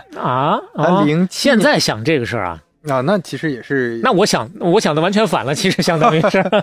是，但是历史上确实很早就出过了，零七年他就出过嗯低浓度果汁，嗯，王宝强代言的还是哎，叫奇异王果，哎呦，它不是奇异王国，奇异王果完果汁全的没果，听过嘞，完全没听过，但是有广告啊嗯，我们可以看一下。奇异王果 We Plus，健康多，快乐多，维 C 多。饱含大自然神奇力量的奇异果，释放 VC 超多，源自奇果。会员奇异王果 We Plus。哎呀，这广告看着就有点口齿生津呐，就有点酸的感 觉。哎猕猴桃啊，专打猕猴桃这一个品类。对，那就是还是想拓展一下自己的这个低浓度的一个品牌定位，拓展市场的时候有一个很明确的品牌定位嘛嗯哎。嗯呦，我的天哪！然后零九年的时候推过一个品牌叫柠檬蜜，蜜是 M E，那嗯个柠檬我啊，柠檬蜜。都是新认知啊，都头一回听啊，都是对对对，那这就说明没做起来嘛。啊，然后后面就一路遇到各种，不管是啊刚才提到的一些财务问题啊，嗯对吧，管理问题啊等等，其实一直没有找到好的破局的思路。嗯那现在呢，果汁就是处于一个惯性的阶段，这个惯性的阶段背后还有这么高的负债和这么多的被执行金额，所以你要真说他完犊子了，那可能距离也没那么远了。嗯，可能还是很紧啊，钱上还是很紧。但凡要是能喘过这口气来，说不定还能缓缓。哎，那我们今天要讲的故事基本上就差不多到这儿了。嗯啊，我感觉这两个故事跟之前的故事比，没有那么啊说只看它跌宕起伏，也有跌宕起伏，但是跌宕嗯起伏之后，可能还是能让我们多想一下，是嗯多反思一下，或者多思考一下，这里面还是有很多我觉得很难想清楚的一些问题。涉及到了企业运营，包括行业发展上的一些细节，嗯、挺有思辨力的。我觉得你，你比如说你归因上不跟大溜儿走啊，不是说大家一句话就给你定义，你之前说那句话，一句话就能定义它到底是为什么啊？农民企业家的局限性也好，走到了这一步，我我也是很认可这个事情的啊。而且这两个故事都有一些复杂性啊，嗯就是你比如说，你看第二呃讲中国饮料故事第二期的时候，咱们就一直在聊两乐水淹七军啊，你说资本的力量那么那么大，就把我们品牌搞没了。但是嗯你看现在、没没没合并啊，对吧？没没并购也搞没也了。没了，是吧？就这里面你说从这个视角里，如果他真收购了，嗯会怎么样？那估计那还是确实是没了呀， 收购了你怎么着呢？你呃，对，就这里面他到底是不是收购？呃那你那你只说不过就对朱老板来说，收购了对他来说，但他的人生不一样了。嗯但是你这个说法就它就偏偏向于反方嘛，就是你是那百分之八十二的 网民，对，但是啊我从感情上不支持当时的这个网民绑架人家的企业行为啊对但是你要说从反垄断法的角度来讲的话，那我没什么话但说。但是嗯，我总感觉啊，你比如说从九四九五年那个可口可乐和嗯零八年的可口可乐，是不是真的就是一个可口可乐？也不一定。啊，那你看，那可口可乐现在还用人家美汁源的品牌呢，嗯，对吧？那美汁源也没说非要雪藏你，那会不会哦，它美收汁购源也是收的呀。美汁源是收的呀，哦它虽然它是一个美国品牌，但是它是可口可乐在美国买下的呀。嗯那买下之后，我就呃打你的品牌完全没问题啊，因为我也需要拓展自己的品牌，所以它有可能在那个时候正需要一个啊、中国的果汁品牌去打。它和当年面临的说七八个品牌，我就直接收编了，而且我可口可乐还没站稳地位呢，碳酸饮料大家都口味差不多，我就一个就得了。就给我的嗯我感觉觉得来说，不一样啊那个时候我我始终还是认为，你像蜀源区军那个时候，可能他们更多看重的还是他们的渠道能力。对对对嗯对就是你的品牌没什么价值，但是你真说会员，我觉得品牌价值也远超当时的这些的品那牌还价是值。有的啊，对？吧？所以征收了是不是就会向好？这也说不定。就这种假设，历史没有假设嘛，嗯，我们只能说这个事儿很很有复杂度。我觉得每个听众，包括我们，都可以回去想，因为这个事儿我想了很久。我觉得以我的粗浅的认知，这个是很难得出一个结论的。是是那你你就再再回到说红牛这个故事，也是存在复杂性的。你说严彬在这个里面，他起到了这个重要作用，这个角色和这个泰国红牛嗯，他真的占理儿，对吧？那这里面你怎么衡量？到底你要是这个决策者，你觉得到底谁对这个事儿应该怎么样？这也很难说，这也非常难说。我觉得这些思想实验啊，这些里边儿，嗯，我们得到的这些信息做一些判断，还是挺有意思的。就可能不是只是之前我们讲一个故事，觉得啊，我们现在要民族品牌崛起，我觉得 可能是挺复杂的商业对。商业这个故事啊。商业有商业的逻辑在啊。当然了，最后嘛，我们讲故事还是要回归到大道是吧？说书唱戏劝人方，三条大道走中央，善恶到头终有报，人间正道是沧桑。 哎，这这个是没错的，就是它有复杂度，但是你走歪道 就就没啥是不复杂行度的，了，是 吧？就没啥复杂度了，就嗯一一一路走到黑了啊！行呗，那我们今天就聊到这儿了啊！哎，最后呢，除了给他们打广告之外呢，也得给自己再拉拉人气啊哎。呃，感谢大家听半拿铁，这会儿已经听到最后了。如果你喜欢半拿铁的话，欢迎分享给身边的朋友，欢迎在评论区留言，欢迎点赞，欢迎转发，欢迎一键三连。好，小宇宙、喜马拉雅、网易音乐、苹果 Podcast 等所有平台的听众朋友，半拿铁第八期杀青，大家拜拜。拜拜。